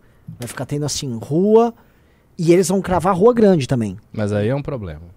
Né? É, é o grande problema. problema. Porque, você vai ficar no impasse. alguma coisa pra rua. O Bisoto falou, né? Qual é, teria que ser o tema. Mas eu até gosto da ideia, mas é, enfim, é uma discussão tão longa. Ele falou: o único Nossa, caminho hoje é uma, uma constituinte. Alguém propor uma constituinte. Porque você também não vai resolver a questão do Xandão. E se você olhar, que já ficou certo pelo Xandão, que vai ter pelo menos mais um ano e meio de operações e prisões da turma bolsonarista, é, esse tema do STF vai crescer. Deu novamente no New York Times. Dessa vez eles criticaram, falaram que é super autoritário o que o Xandão está fazendo. Ou seja, a imprensa internacional não está comprando ele. Eu acho uma ideia criativa, interessante. Eu acho que poderia mobilizar, mas acho que ela guarda problemas muito sérios para a gente. Nós temos um parlamentar lá. E, ah, mas a Assembleia é outra, chama. Sim. Assim, a gente não teria peso nenhum para determinar absolutamente nada, nada nessa Constituição. Então, assim, você teria sei lá, evangélicos com as suas questões, petistas com as suas questões, centrão, autoclero e bolsonaristas. Hum. E uhum. essas grandes forças políticas é que iam se degladiar Sim. ali para criar uma Constituição a partir disso. O MBL em si ele é pequeno demais nesse momento para para que a gente veja no horizonte de mudança da Constituição algo que de alguma maneira a gente influencie. Então a gente estaria entrando num negócio totalmente a reboque e o que ia aparecer dali a gente não ia ter o que fazer. Não acho bom, porque, até porque eu acho que será necessária uma nova Constituição. Essa é uma análise que muita gente faz. Essa Constituição de 88 já está envelhecida, é uma Constituição analítica, muito principiológica, fora da realidade e tal. Só que é preferível para o Movimento Brasil Livre que a Assembleia Constituinte seja montada no futuro quando a gente tenha peso sim. suficiente para influenciar nisso. Sim. Do contrário, sim, vai acontecer. Mas eu, é. eu acho que o único, a única possibilidade de um grande movimento de massa com resultado, a não ser que assim, seja escandalosa a situação do governo Lula, escandalosa, é algo que propõe uma mudança sistêmica. Até porque a pauta da direita hoje é muito menos Lula e muito mais esse, esse problema. Problema de STF, briga de poderes, liberdades. E eu acho que o Brasil está trazendo para ele está trazendo os, os, problemas que já tem nos Estados Unidos de uma maneira deturpada. E uma reforma política grande. Eu, eu acho mais fraco de convocar e com e uma solução, inclusive, também mais fraca. Não, é uma solução mais fraca do que você convocar uma nova Constituição. Mas tem algumas coisas, porque a, na reforma política você visa, você vai visar a estrutura do status quo vigente político. Essa estrutura, ela é consensualmente estragada pessoas não gostam. Uhum. As pessoas não gostam do status quo, mesmo gente de esquerda. Acho que tá tudo aqui tá estragado. Então, se você vem com uma proposta de reforma política que desmonta esse status quo, isso tem um poder também, tem um poder considerável de chegar na cabeça da população, se a população entender, se ela, sabe? E é algo menos drástico que uma Constituição. A Constituição a gente estaria falando de todos os assuntos outra coisa, na reforma política é mais fácil criar um consenso próximo de posições do MBL. Por quê? Porque as posições do MBL em relação à política elas são muito virtuosas. Portanto, elas são fáceis de serem Sim. transmitidas e assimiladas para a população. Você diz que dá uma emparedada, senhor Alexandre Moraes, estou falando no bom sentido, dá uma emparedada No sistema. no sistema político. que está treslocado e com muita margem de manobra, e todo mundo viu isso, e houve uma lava-jato que foi desconstituída e tal. Talvez essa, e- ir por essa linha aí seja menos... Que o que está pintando é, é um. O STF ele não vai querer abandonar o poder acumulado. Ninguém abandona o Não. poder acumulado. Isso, é um- Isso isso é um clássico. É, então, se ele não vai abandonar o poder, a gente vai ficar com uma, uma democracia cada vez mais disfuncional e não vai dar para mascarar isso com rede social. Por mais que, ah, tira o fulano do ar, tira Beltrano, ah, proíba que certas coisas. Tudo tem via de escape. Tentar, eles oficiaram o Rumble, ah, o Rumble pegou o negócio do, do Alexandre de Moraes e rasgou. Então, o Monark vai estar lá. Querendo ou não, você pega a Revista Oeste. Eles fazem uma live semanal no Rumble. Pô, dá seus 70 mil Que é pessoas. gente pra caramba, né? Entendeu? Então, é, não vai a dar opinião das pessoas, ela se fora da A não ser que você tenha um, um sistema totalitário que você vai destruir a pra... sociedade. toda. Exatamente. O que o Rumble provou foi o seguinte: é, se houver uma via de escape, As pessoas vão. as pessoas chegam. Né? Então, que era uma dúvida que a gente tinha há muito tempo. E, e se a- o Facebook, o Google te derrubam? E aí, o que aconteceu? Não, tem, fizeram a via ali. E o Elon Musk, tá, esse zoom, zoom, zoom dele, ele vai diminuir o número. Ele quer ter mil funcionários trabalhando no Twitter. É muito pouco. Pra administrar o mundo Muito todo. pouco, muito pouco. Você não é nada, pô. Então, mas a lógica é, ele vai fechar os escritórios ao redor do mundo. Aí ele tira, por exemplo, o Twitter do Brasil. Entendeu? Hum, Aí, Aí ah, ele resolve assim. as coisas via lá. E o, o senhor, Centraliza nos Estados o Unidos. senhor Alexandre Moraes não tem jurisdição pra. É. Entendeu? é. E não Isso- só isso aqui, é porque ele vai ter esse problema em outros lugares, Isso é incluindo na União Europeia. É, ele pode tirar o Twitter dos lugares onde ele sabe que politicamente são sensíveis pra ele. Bota no, sei lá, na Indonésia. Sim. Mas o exemplo, você viu a União Europeia? A União Europeia tá querendo enquadrar ele, que ele É. tem, a, ele tem a- a- as regras antigas do Twitter, é, que obviamente impõe uma visão política das coisas e ele tá ignorando, né? Ele não quer É. fazer. E eu acho que essa é uma queda de braço que, se eles entrarem com ele, pelo menos agora eu acho que eles perdem.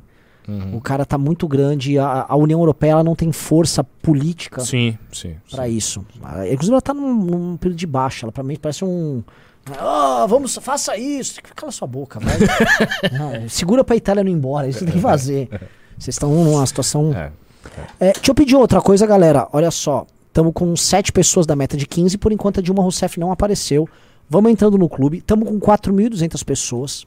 Então, dedo no like. Dá primeira pra coisa. chegar a 5 É, se você der chegar- aqui. Deixa eu ver quantos Pô, likes 2 tem. mil. Assim, se a gente meter mais 2 mil likes, Pô, a gente, vai, a gente vai subir, a gente vai pra 5 mil. todo mundo que tá na live, dê like agora, que sobe imediatamente 5 mil, 5.500. A gente vai estar furando novas bolhas aí, Sim. trazendo gado, vocês vão se divertir, o gado vai chegar aqui, vai xingar a gente pra caramba. E é Isso nítido. bom. Um, um programa que chama Lula pode dar um golpe? Com certeza. Com cer- Tem algum certeza. bolsonarista tá vendo? O que, que esses Já comunistas estão falando? Inclusive com vocês! Faz o L! Tá? Então, aliás, se você que tá assistindo aqui é um bolsonarista, comente, ó, sou um bolsonarista, tô assistindo e tal. Às vezes Pode comentar. Pode comentar, Às a gente trata bem, não? vão mudando de é cabeça. lógico. A gente tá querendo justamente receber vocês e vocês usarem a gente como uma fonte É diferente isso tal. aí. É, Nem vou chamar mais de gado, vou chamar só bolsonarista. Ah. Coisa mais respeitosa. O, ó, já foi pra 3.200 likes, mas vamos lá, gente, entrem no clube. Vamos bater a meta de 15. A gente fez na live da tarde 26 clubes. né? Vamos que vamos. Ó, o José Carlos da Luz, um cabelo branco aqui, mandou sou bolsonarista. Sou bolsonarista. Gustavo É, Brito, Gustavo sou bolsonarista. bolsonarista. Tinha alguns que falaram sou bolsonarista e faço L. é, exato. mas vamos lá. Vocês É. são bolsonaristas, são super bem-vindos aqui. Né? A gente tem a nossa linha, vocês sabem, mas enfim, a gente não tá te enganando. Aliás, deixa eu comentar aqui sobre bolsonaristas e a gente, vai pra gente sair um pouco dessa pauta. Ainda que esse programa foi muito bom com essa pauta, baita audiência. É, Alan dos Santos está fazendo muitos space e o bolsonarismo está se organizando para se defender contra nós. Eu não tô brincando. Uhum. Os últimos dias foram de ataques contra o MBL deles. É, Kim Paim, Carlos Bolsonaro, Eduardo Bolsonaro. Mas o Alan foi o mais preocupado. O Alan, é, na falta um Olavo de Carvalho, o Alan tá tentando puxar a responsa de ser uma espécie de intelectual público que organiza as coisas. O Felipe Moura, o Felipe Moura, Felipe G. Martins também não tá cumprindo mais esse papel. Nem sei o que ele tá fazendo, Felipe Martins. Eu acho que ele tá tentando é não ser preso e ficar na miúda. deve ter ganhado uma grana lá no mandato, lá no mandato do Bolsonaro e tá tentando tocar a vida dele. O que, que o Alan tá falando? Que é, nós somos perigosíssimos. Que a gente compra um papel de direita permitida, né, a direita que o sistema aceita. E é muito louco porque a Globo já tratou de deixar isso bem claro que não é o caso né, agora no último domingo. Mas ele falou que se nós sermos uma direita permitida, uma direita que uh, aceita o resultado das eleições, que para ele foram fraudados, hum. portanto a gente aceita um golpe que foi dado na população, uh, a gente aceita o estado de exceção do Xandão. E nós, em conluio com o PSDB, com a, sempre o PSDB, o PSDB tem frangários, né, não tem conluio mais com eles. Mas, enfim, com o PSDB, com a Folha de São Paulo, com a imprensa é. como um todo e com o próprio PT, nós estamos, ah, vamos dizer assim, construindo uma direita que seria uma direita herbívora, que não causaria mal a ninguém, uhum. e que isso precisa ser evitado, porque, na visão dele, uh, nós seríamos, na verdade, inimigos só deles. E nós seríamos uma ponta de lança para eliminar eles do jogo. Portanto, os patriotas têm que ficar alertas com os farsantes do MBL. Ah, é interessante. Não, é, é uma linha discursiva, né? É uma linha, não, é falso. Eu acho que ele não, não, ele não, não, digo assim, ele não acredita nisso. Porque tem os que acreditam. É, não sei. Eu, não, eu não acho que ele acredite. Não sei. Assim, que a gente é esquerdista, nenhum deles acredita que isso é muito absurdo. Mas que nós somos uma direita permitida, eu acho que tem muita gente que sente isso. Acha que sim. Por quê? Porque tente conceber o seguinte. Ah, não, não. Se o cara acha que tem um Achar isso sim. Ah. Eu digo, oh, eu, eles realmente acham isso mas achar que há um, um, construção, um conluio. O Silvio Grimaldo fala que, por exemplo, nós nos vendemos o impeachment lá para eles e nós nos tornamos parte do sistema e jogamos a favor do sistema ali. É, eles, e esse é um elemento que eles também acreditam ou fingem acreditar. É, isso é do mesmo jeito que você chega para um esquerdista ou para um nacionalista, e o cara vai dizer: não, o MBL tem dinheiro americano. Sim, no impeachment foi, foi a gente, o Moro, com grana Mas qual é a prova? Não, porque veja bem, aí o cara faz uma analogia, uhum. ele vai, tem uma foto junta, ele junta, ah, mas o MBL conversou com aquela galera toda do uhum. sistema, e a gente queria Revolução Popular, ele sempre queria o impeachment, por quê? Porque eles estavam... Então eles fazem associações fracas na cabeça deles, mas eu acho que eles vão se convencendo mesmo, tentando convencer o público. O problema dessa, desse discurso é o seguinte, já falei aqui várias vezes, há um governo PT em curso, a oposição será feita ao PT. Essa oposição ela vai ser vista pelas pessoas da direita. Se o MBL fizer uma oposição muito aguerrida, com Kim, isso vai aparecer. Não tem, não tem como esconder. Então esse papo furado, ah, isso, isso vai cair rápido. Vai cair rápido. Até porque as pessoas, uma vez que se passa o afã de vamos dar o golpe, não sei o quê, elas vão começar a querer ver coisas mais frutíferas. Uhum. Porque isso não, não tem golpe nenhum. Vocês não conseguiram fazer nada disso. Vai, ficar quatro anos se lamentando porque houve um golpe, qualquer coisa do tipo. Você vai ter que fazer oposição ao PT. E a gente vai estar tá fazendo oposição ao PT. Quando a gente fizer oposição ao PT, a gente vai aparecer muito mais do que os bolsonaristas. Porque o Kim debate muito melhor, porque ele fala muito melhor. Então ele vai começar a aparecer, ele vai ser destaque, ele vai debater com Sim. um monte de gente, vai bem nos debates, aí o bolsonarista vai no debate, o bolsonarista toma pau do petista, aí fica aquela diferença, pô, os, os meninos, o menino do MBL foi lá, foi bem, o outro tomou, tomou é. pau, passou vergonha. E isso vai criar uma credibilidade para o MBL. Então não acho que eles vão conseguir destruir nada com esse Que é um outro ponto interessante do Alan. Ele continua defendendo o Bolsonaro. Hum. Uh, o Orlando observou isso, colocou no clube. Quem, isso que a gente está falando aqui, pessoal, já foi discutido no clube sábado. E o. E foi saiu naquela matéria do Metrópolis, né? Que o general. General não, comandante Cid, capitão Cid, sei lá, o cargo dele. Uhum. Ele ele tinha relações com o Alan dos Santos também, né? Hum. Então, aparentemente, o Alan dos Santos poderia estar tá ali na rachadinha. No poderia. Meio. Então, o, o, onde a coisa vai ali? O Alan, assim como muita gente, devia estar tá bem amarrado com o Bolsonaro. E esses caras não vão abandonar a defesa dele. E eu acho que isso põe eles numa posição que. É, é, é isso que deve estar tá agoniando eles. É essa posição de ver que o seu grande nome está inoperante. O Bolsonaro, isso dá para cravar. O Bolsonaro vai ficar inelegível. Eles não vão poder contar com um fenômeno eleitoral com o Bolsonaro. E vamos, vamos, sabe? E essa massa de gente a gente tem que manter aqui no é. nosso redil. E eles estão tentando só se... se essas pessoas saírem. É. E outra coisa, eles também estão presos numa coisa que é o, é o, dilema da revista Oeste. Quando você e, seu, e sua, sua agenda de sobrevivência se torna a única pauta e você só fala daquilo.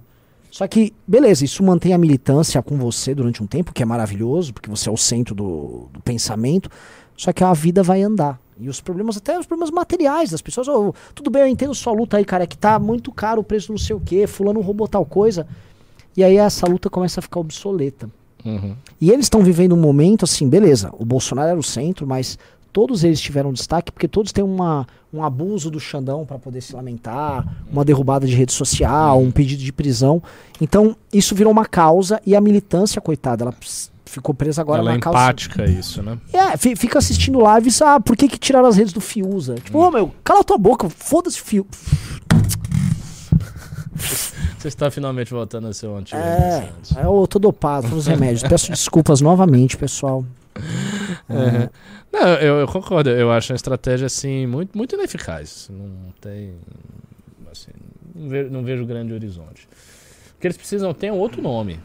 Eles precisam ter rapidamente um outro nome. Acho que em relação a essa coisa de manifestação, eles têm que chamar as manifestações e têm que obter esse controle aí. Controle popular do povo na rua e novo nome se o Bolsonaro for inelegível. Isso aqui é prioridade. Porque atacar o MBL, o cara vai, ah, ataca, ataca, ataca, ataca, ataca, ataca, ataca, ataca, mas assim, Bolsonaro esteve no poder durante quatro anos, ele tentou destruir o movimento. Eles não vão destruir o movimento. Sim. Eles não, eles não vão destruir o movimento. Nada que esteja sendo produzido internamente, isso é um detalhe também importante, nada que esteja sendo produzido internamente no MBL será afetado pelo bolsonarismo. O clube está vendendo muito bem, está aumentando cada vez mais. Aqui vocês estão meio preguiçosos, né? Mas, enfim. O clube está vendendo bem, a academia funciona, a revista vai sair, vai sair a revista física, vai ter uma operação com isso. As estruturações de núcleo, etc., estão funcionando. A questão de porta-vozes, eles vão crescer, vai ter candidatos. Ou seja, todos os processos internos do MBL não dependem, não são, não são afetáveis pelo discurso bolsonarista. O que eles têm medo, e por isso que eles têm que ficar fazendo esse discurso o tempo todo, é esta massa de pessoas migrar. E daí, porque a candidatura do Danilo é tão Sim.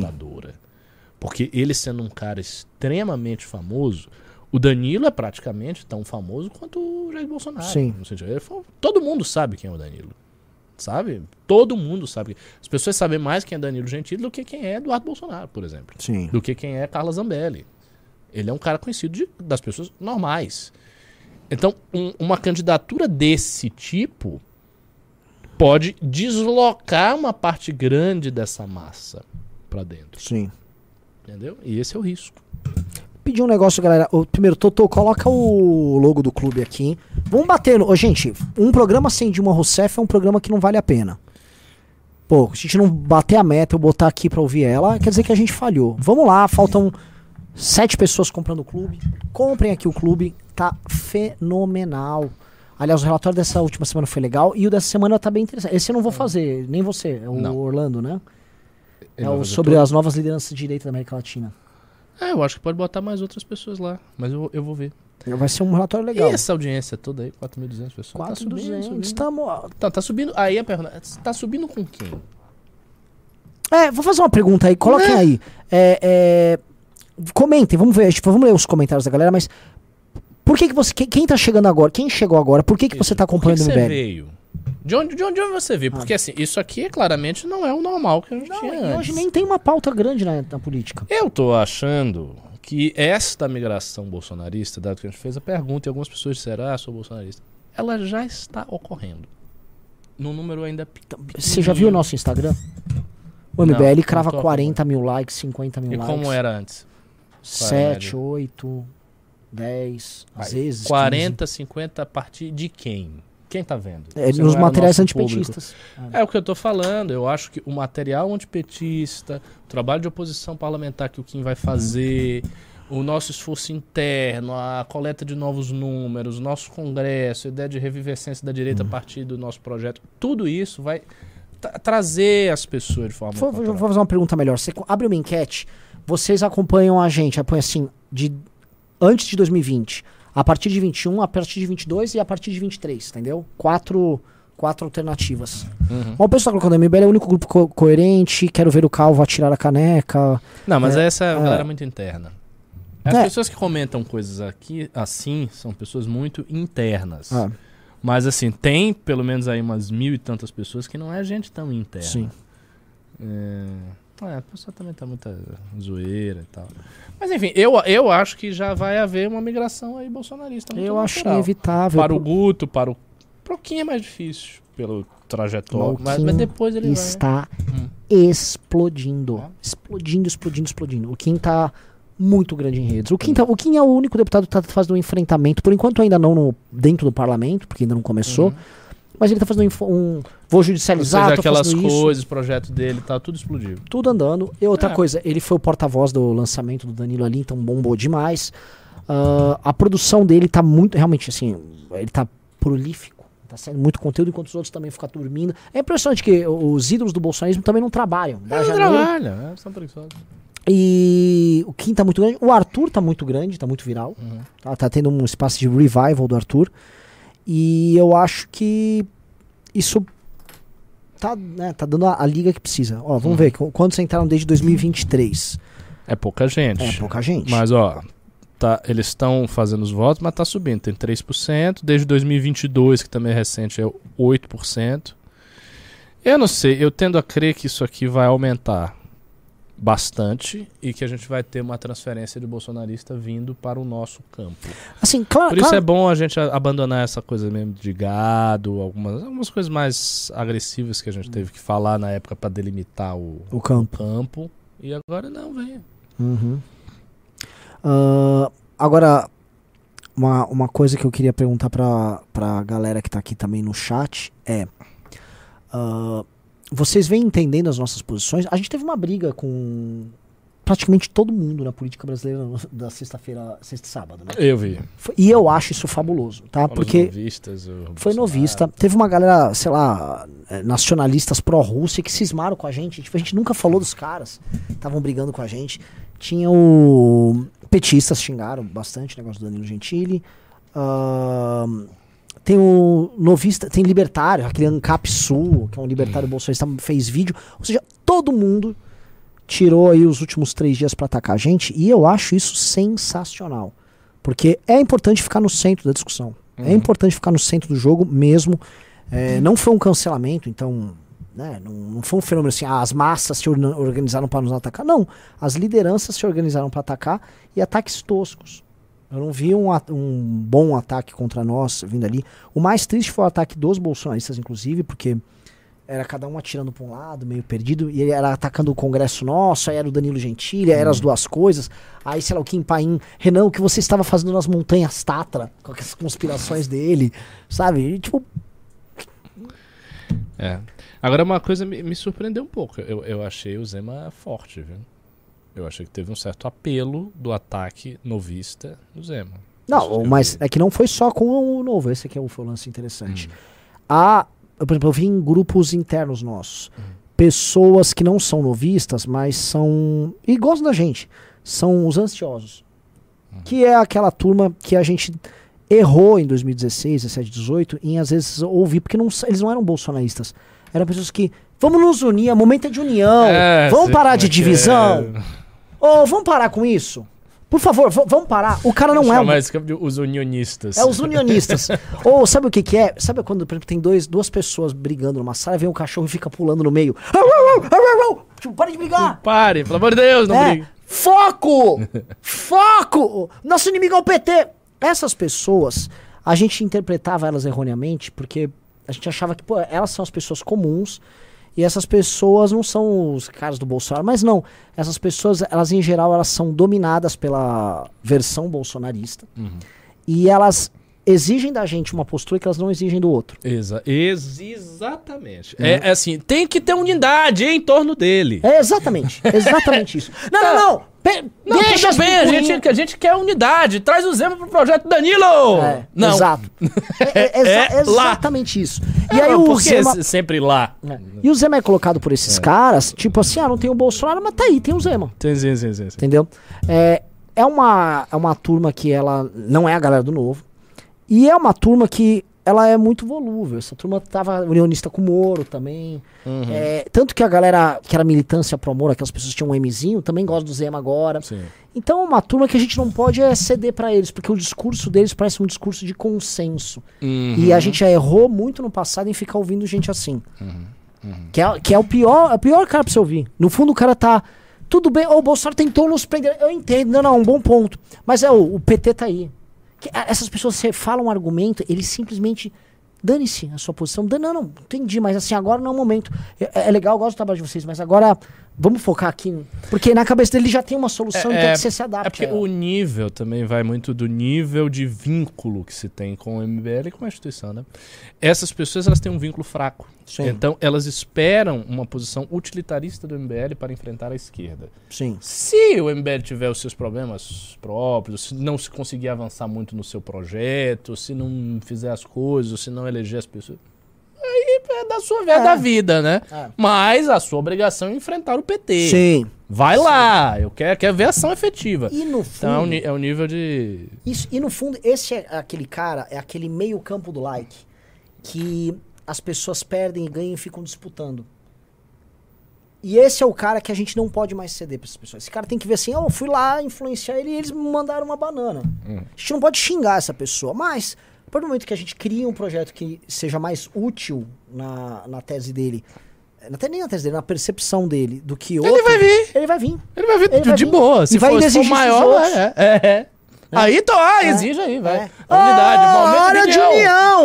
Olha o Danilo ali, vamos deixar a picuinha de lado. Então, o lance é, não, não vamos nos influenciar por É. eles, mas É há, há, absolutamente certo. há uma massa desses caras, sim. Foi uma massa que já foi humorista, tanto que os, essas pessoas estavam me xingando. Eu vi muita gente com o logo do um Mzinho de Moro. Uhum. Mas lá, não, é o Zé. Ah, vocês são muito. Quem sempre pensam que vocês são? Que é uma coisa que eu ouvia muito na época do Bolsonaro. Uhum. É, tipo, ô, baixa a crista aí. Ó, ajuda o Brasil, cala a boca. é fogo. Vamos ler pimba? Vamos, né? É, ajuda o Brasil, cala a boca. É, Nossa, peguei muito, muitas dessas pessoas na época que eu organizava as manifestações lá da Bahia. Caramba. O Luiz Gustavo falou: qual vai ser o número do partido do MBL? Segredo. Eu- eu contei no- na live da tarde, eu repito aqui. Eu já abri pra galera que a gente tá negociando com a rádio.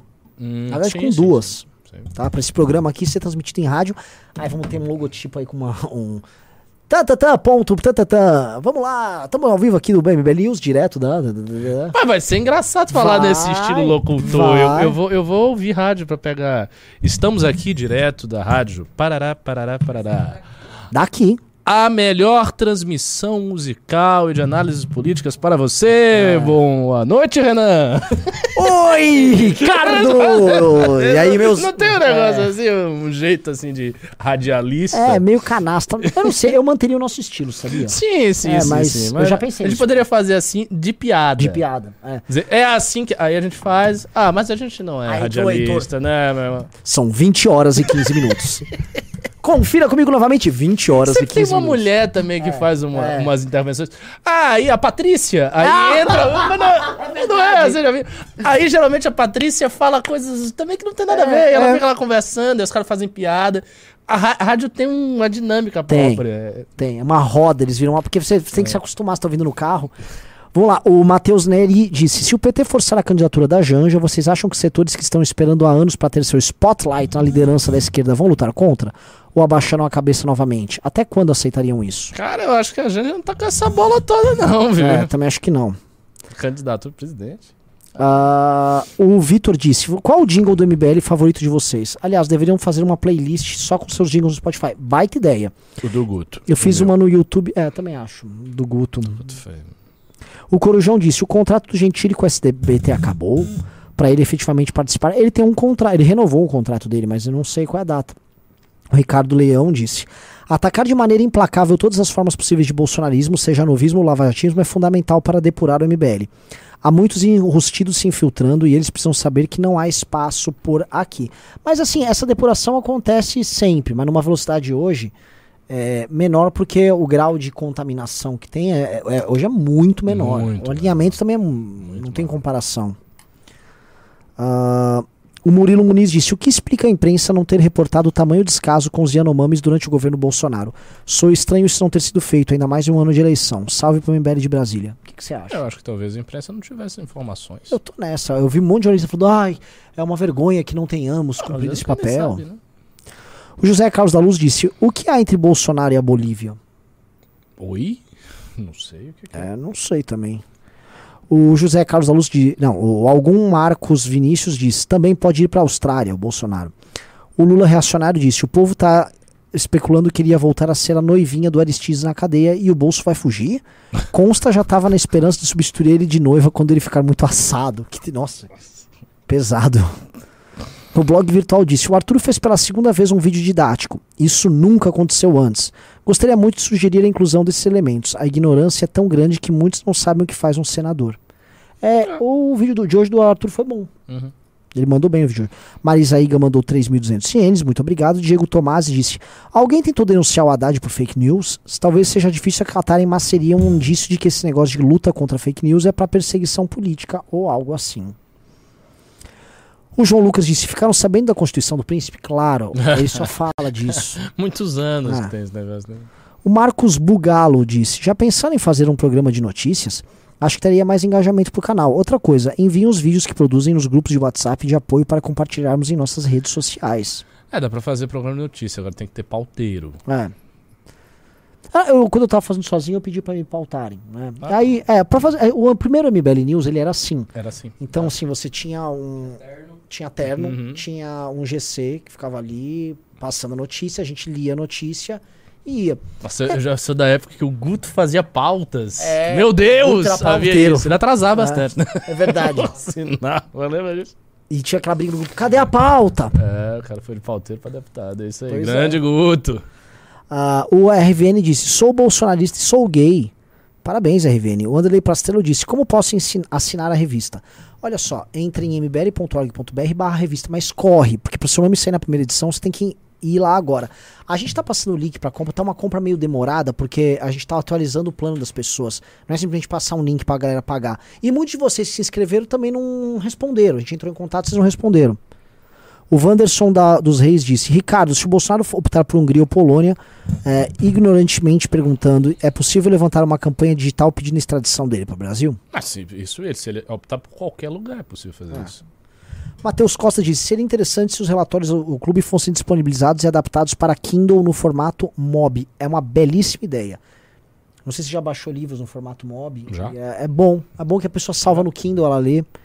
É, João Vitor Mas eu só leio em PDF no Kindle, na verdade. É? É, porque tem muito pouca coisa em mob. Uhum.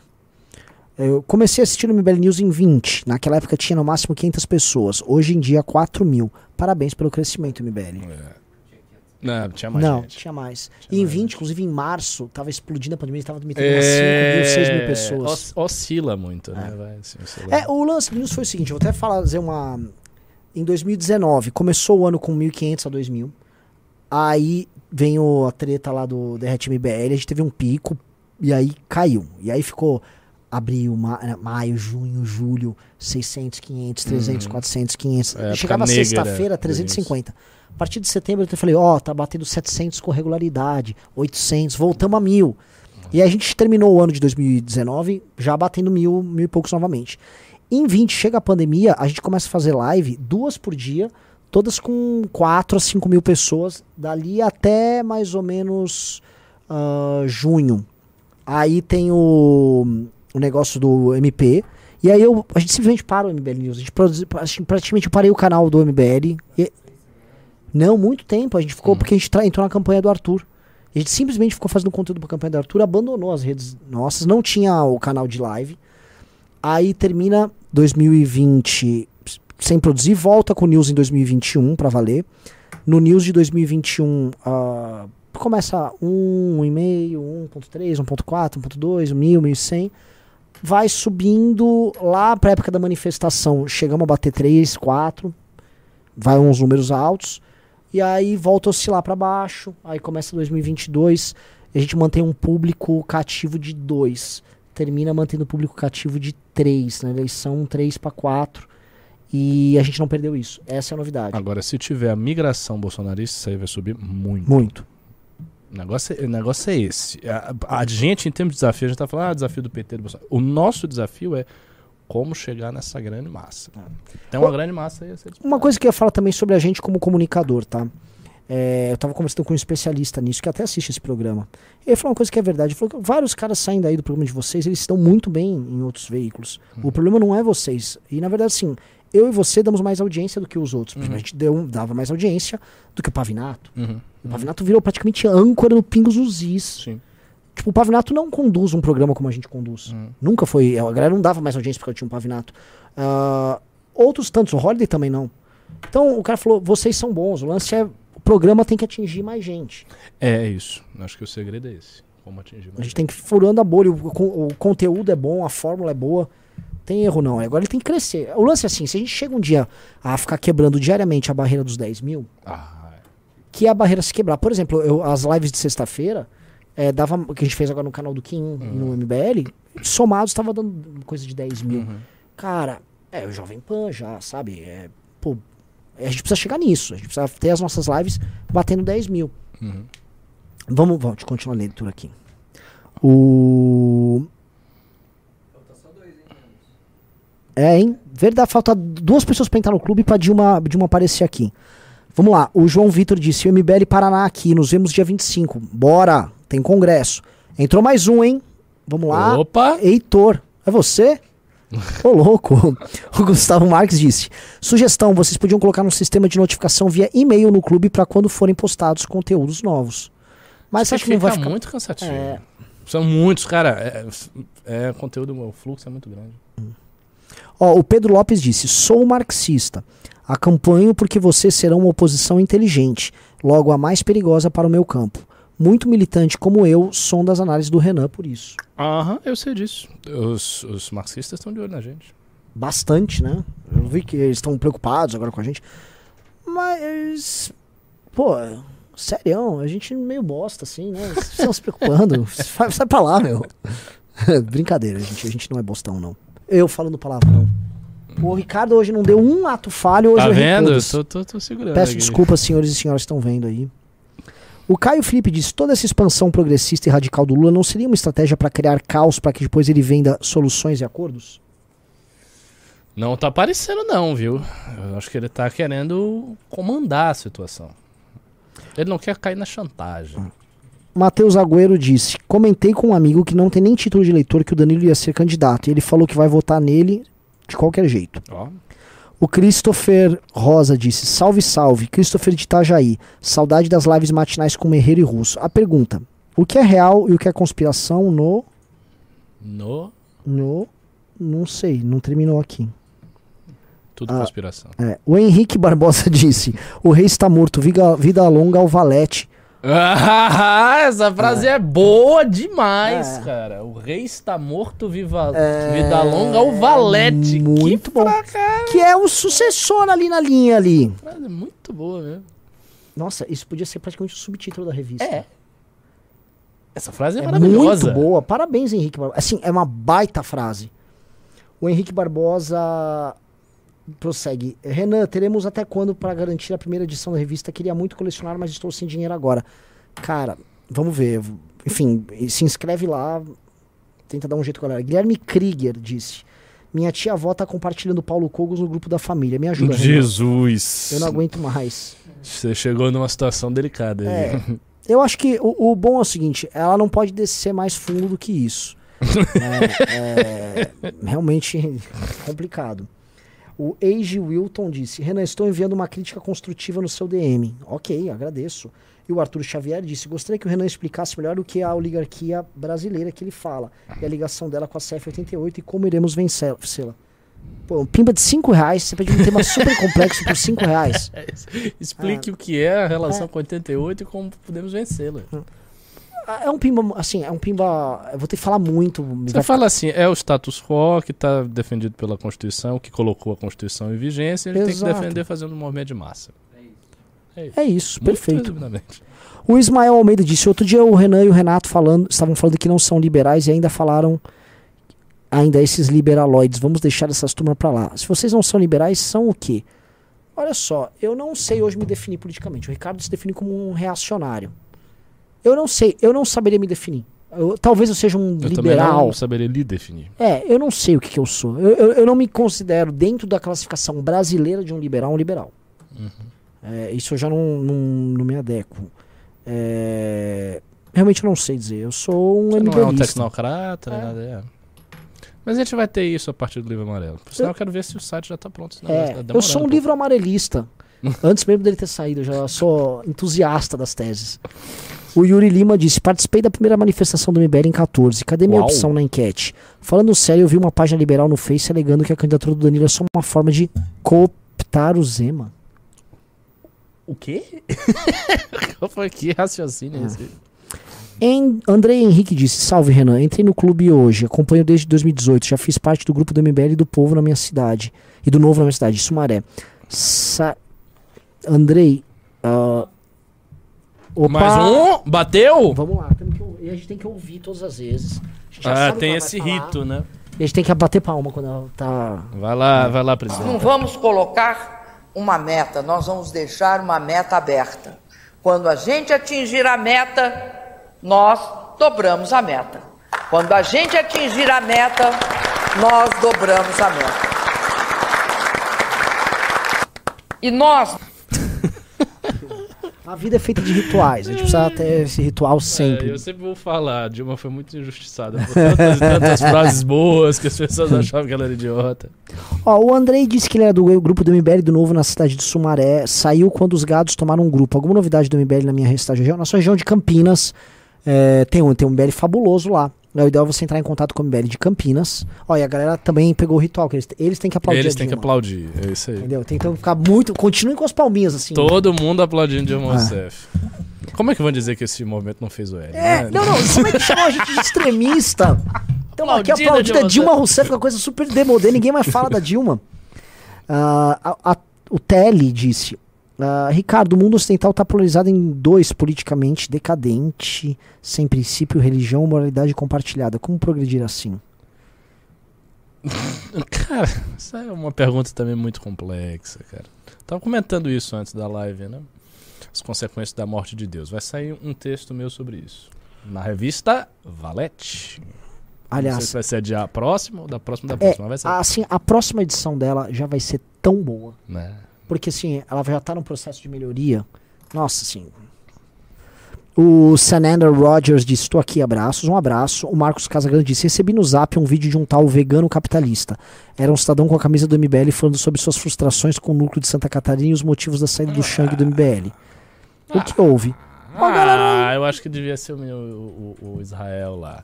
O que houve foi. assim, Eu vou, eu vou resumir assim brevemente o que, que aconteceu. Havia problemas ali dentro do núcleo de disputas, de raivas, de ressentimentos entre o Shang e o resto da equipe. Então eles achavam que o Shang foi injusto, fez certos acordos e não cumpriu. O Shang ficava reclamando, e aí tinha essa briga. Aí houve uma reunião longa, onde a roupa suja foi lavada, e o Shang decidiu, ele optou por sair do MBL e seguir o curso dele. Foi isso que aconteceu. O Felipe Assis disse: A Janja pode ser a sucessora do Lula em 26. A Michelle já foi cogitada pro PL em 26. Já imaginaram um segundo turno entre Janja e Michelle? Nem quero imaginar essa tragédia. Isso não vai acontecer. Duvido. Tele disse: Lembro do Old News com o Salsicha. Gostava dele. É verdade. Hugo França disse: Sou desenvolvedor. Gostaria... Verifique se seus desenvolvedores estão usando o chat GPT, uma inteligência artificial que triplica a produtividade dos desenvolvedores com informações detalhadas até sugestões. Essa tech é o futuro. Resume com perfeição textos grandes também. Sim. Quando Coisa, tá usando já? Realmente, porque a gente tá usando essa. coisa essa do demônio. Chat GPT muito pra. Ah, vamos fazer um texto aqui ali. Mas pra programador diz que é, é sensacional. Os meus textos jamais terei qualquer inteligência artificial ou robô se metendo neles. Sai daí. Eu, pe... é, eu não, pensei... não estão, não. Tudo bem, ela me copia, mas eu não copio ela. Mas tem uma parada. Eu tava pensando na revista em a gente fazer uma entrevista com o IA. Tem uma coluna de uma entrevista com o IA. Porque você consegue coisas bizarras. Você sabe que eles têm posições políticas já, né? Mas eles não. Essas aí, elas não. não eles não falam. Tipo, você perguntar, ah, o que- é, foi igual o que aconteceu com a Dilma, eles não falam. Não, não, mas por exemplo, é, sobre especialmente sistemas. Pode fazer, é uma ideia interessante, mas que seja só isso aí. Não, não, tô falando da gente fazer uma. Vamos fazer uma revista em IA. Isso vai acontecer, tá? Nossa! Isso vai acontecer. É, a gente tem que. É importante a gente. Porque isso vai ser o tema central da, da, da discussão sobre arte, cultura, logo mais. Porque eles estão substituindo um monte de coisa. Você viu a evolução da arte gráfica disso aí? Eu, eu vejo tudo. E eu odeio tudo. Eu tenho nojo com isso. Eu acho tudo isso uma coisa medonha, É. repugnante, nojenta, uma coisa que deveria ser impedida. Eu acho que as pessoas que estão por trás disso são lunáticos. Essa é a minha opinião sincera. Porque basicamente o que está sendo feito no mundo é decretando a obsolescência Do da mente humana. Isso não é- não é, é pouquinha coisa, isso é muita coisa, cara. Se você imagina a IA fazendo pinturas, obras musicais, textos, Sim. textos técnicos, textos filosóficos, poemas e tal, pensando fórmulas e guerras, etc., estratégias, a mente humana se torna completamente dispensável na Terra. Sim, mas eu acho que infelizmente isso vai acontecer nos próximos 10 anos. É, vai, mas isso é uma doença total. Assim, isso demonstra uma hipertrofia da da dimensão tecnológica que engoliu a capacidade de contenção ética da humanidade, que foi para o buraco. E a resposta da humanidade, o que, que eu acho que vai ser? Vai ser hipermanipulação genética da, das crianças. Isso vai ser uma É, parada também. Para tentar. Vai ser um combate entre o não orgânico Sim. com o orgânico por evolução orgânica. Sim. Quando o Raso veio aqui, eu disse: ó, a eugenia é. Inevitável, eu também acho. Até porque você não vai conseguir parar o primeiro país que for fazer. É, pois é, e aí você vai destruir uma coisa que está inscrita na humanidade desde os seus primórdios e que foi tomada pela religião de forma mitológica como sendo a imago Dei, ou seja, a ideia de que há uma natureza humana que é a imagem de Deus. Você abole também a natureza humana e você torna a mente humana da, da, da- da antiga humanidade obsoleta. Tudo isso é demoníaco, é uma coisa terrível, terrível. Só- Hum? Nada é natural, tudo é social. No sentido de que essas coisas foram feitas. A humanidade tomou certas escolhas ao longo do tempo. e tal, Cara, me é? corrija. O Weber já tratava dessa questão da técnica, não chegou Já, a falar? Extensivamente. problemática disso? Sim, sim. Ele chega, ele faz uma comparação sobre o racionalismo, assim, o avanço do racionalismo ocidental, como se fosse uma gaiola fria dentro da qual a humanidade entrou. Ele tem uma imagem dessa. E tratava, esse é um, tema dos, um dos temas principais da sociologia dele. Sociologia da modernidade ocidental e do desenvolvimento do racionalismo. Matando aqui, vou ler os últimos quatro, tá? Por isso que eu sou reacionário. Saulo Manriques disse: sugestão, penso que a revista do MBL pode levar o nome de um. pa- Já escolhemos, é Valete a revista, mas obrigado pelo pimbaço, Saulo. O Wellington Araújo disse: sou cientista de dados e, como conhecedor dos sistemas de inteligência artificial, afirmo a regulação dela tem que estar no livro amarelo. Arendt disse: acredito que pessoas de esquerda também são um público a se atingir. Talvez passar as ideias de uma maneira diferente seja o caminho. Quem sabe trazer uma parte mais artística do MBL? Vem pra Santa Catarina. arte. Você pega essa gente pela arte e pela cultura. Porque Uhum. assim, os nossos valores, posições, não tem como mudar. Sim. E não é, não é, não, não queremos. Mas as pessoas de esquerda elas não são, muitas delas não são tão de esquerda assim como É vocês imaginam, é muito estético. Deixa eu te comentar uma coisa. Vai terminar aqui o programa, vai até a gente tá se atrasando, mas eu, é, são- ah, eu não vou ler mais outros pimbas. Então, assim, eu vou ler mais esses dois aqui e acabou. Mas eu ia Ok. comentar.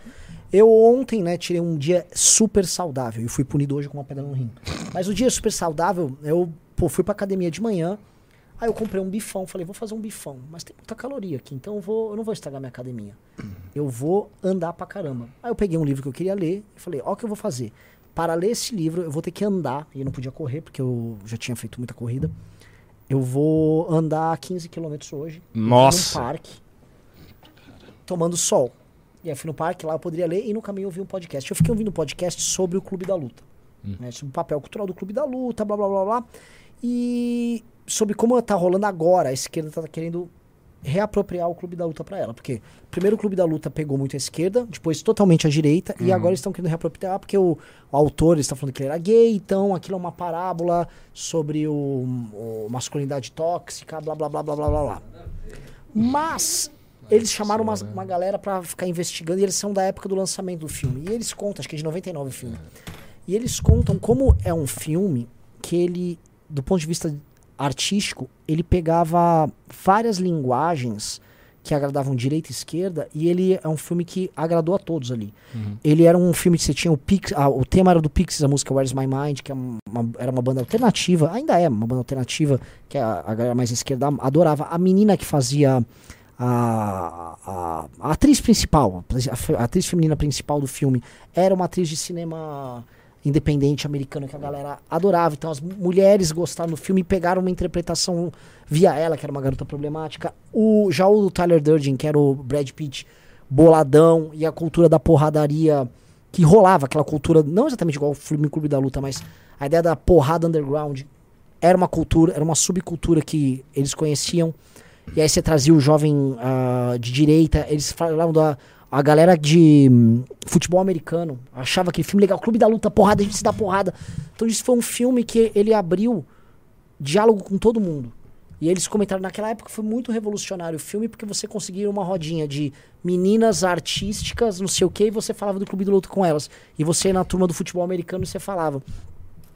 E aí eles estavam explicando isso, porque foi um filme meio que definidor de uma geração. Eles acham que é um dos cinco filmes mais influentes dos últimos 20 anos, o Clube da Luta. É bem possível. E ao mesmo tempo, ele falou assim: você podia pegar e puxar. Se você era um conservador, você podia puxar uma pessoa de esquerda via Clube da Luta, e uma pessoa de esquerda podia puxar um conservador via Clube da Luta. Você conseguia interpretações distintas para isso. E foi por e eles falam assim, isso foi uma essa guerra para se apropriar do Clube da Luta, no fundo é uma guerra para se apropriar do uso da arte para fins políticos. E a arte quando ela é bem feita, ela consegue ter esse fim. Uhum. Muito doido isso. Mas Esse podcast é maravilhoso, tá? São duas horas, é meio longão, mas. Ele fala que ele criou, o filme na verdade é para homem mesmo, porque não existem filmes para homens e para mulher existe toda, toda temporada. Uhum. Tem o quê? Silêncio dos se- não é Silêncio, é Sociedade dos Poetas Mortos e Clube da Luta de homem tem. Uhum. Hoje em dia as pessoas falam de psicopata americano. É, o psicopata, é, eles citam aqui, é da mesma época o psicopata americano. Ah, o Matheus Dutra disse: Como poderá haver um livro amarelo sem ampla produção científica? O MBL precisa de uma real infiltração no meio ac- acadêmico. É dessa forma que se faria algo embasado, não somente uma carta de intenções. Não, não vai ser uma carta de intenções, mas a gente vai fazer o caminho inverso. Nós vamos atrás das pessoas. Então a gente vai botar um site lá e as pessoas vão chegar e tem um cadastro que mostra qual é a titulação dela, se ela já teve experiência com políticas públicas. A gente vai selecionar as pessoas mais bem qualificadas e elas vão estar formando os grupos que vão, por sua vez, estudar os assuntos, daí vão formar o livro. Entendeu? É desse jeito. Outra coisa muito importante, a tal da entre aspas, infiltração acadêmica do MBL, da direita, não pode partir daqui para ali. Porque a única pessoa que tem vida acadêmica e tem pretensão de ter vida acadêmica é que sou eu. É uma pessoa, é uma pessoa que vai infiltrar alguma coisa, a pessoa não infiltra nada, a pessoa só tá ali. Pra você fazer isso, você tem que fazer o movimento inverso. Você tem que procurar as pessoas que estão isoladas lá e catá-las e trazê-las para que elas se comuniquem e façam alguma coisa em conjunto. Você tá manjando de Nietzsche, né? Então só vou falar a última coisa desse negócio do Sou, negócio. Já estou, termina. estou. É, o cara, o que propôs esse podcast, ele Hum. propõe a ideia de que. É, porque assim, a esquerda tá indo pra Freud pra pegar o clube da luta pra eles. E ele fala, a gente tem que ir pra Nietzsche, porque ele diz que o Tyler Durden, é, ele é o super-homem. E o cara que. Você assistiu o filme? Assisti. O cara que ele é o, é o Norton. Edward Norton, é um ator. Que é o alter ego dele, né? O- O, alter ego real, ele é o último homem. O último homem, É, exatamente. e ele é o último homem, e do outro lado a gente tem o, o Ah, super-homem. essa é uma grande analogia. E aí ele disse que aquela galera que ele encontra são uma. uma- é, acho que na terminologia, do- terminologia do Nietzsche, é os caras subterrâneos. Os Hum. caras do subterrâneo e tal. E. Inclusive a escolha do Brad Pitt, aí fala da besta loira, não sei exatamente. É, Nietzsche fala da besta loira, que são os germânicos que foram domesticados pelo cristianismo, os germânicos originais violentos. E aí ele disse que, no fundo, a interpretação correta do Clube da Luta é a interpretação nietzschiana. Né? E ele. É uma boa linha, é uma linha interessante. Nietzsche descreve os últimos homens no Zaratustra, no início do Zaratustra, que são aqueles homens que pedem, olha só, conforto, felicidade, que todas as arestas devam ser polidas, que tudo deve ser redondo, e esses, esse ideal de conforto, felicidade, comunhão, todos juntos, esse é o ideal que caracteriza o último homem. Porque ele é um homem desvitalizado, sem instinto e sem capacidade de ataque. Então ele nem quer nem atacar nem se defender porque ele é hipersensível. Daí ele precisa de uma comunhão de todos com todos. É uma espécie de homem abelha, um homem colmeia e tal. Que é uma coisa que a gente tem visto realmente na sociedade Sim. contemporânea, século XX. Então, isso foi uma previsão muito poderosa. É, e eu vejo a direita americana toda E o linha de- super-homem é o, o, o- inverso disso. Agora, em Nietzsche a coisa se complica mais porque o super-homem não é a besta loira. Hum. Tem uma distinção aí. A, be- a besta loira, a ave de rapina que ele identifica nos homens fortes do passado, então, os germânicos com a sua religião pagã e violenta, ah, os romanos construindo o Império Romano e se afirmando perante todos os outros povos e tal, eles são cristalizações de ideais valorativos específicos.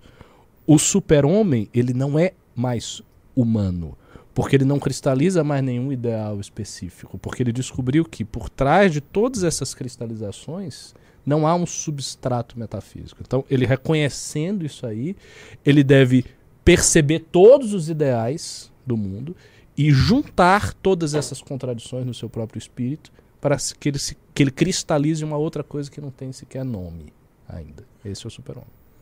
É o que está para além do ser humano tal como ele existe. Para além da consciência, para além da filosofia do sujeito. Nietzsche é um filósofo pesado, muito, muito glorioso. Então- eu, tive, eu li toda a obra de Nietzsche agora.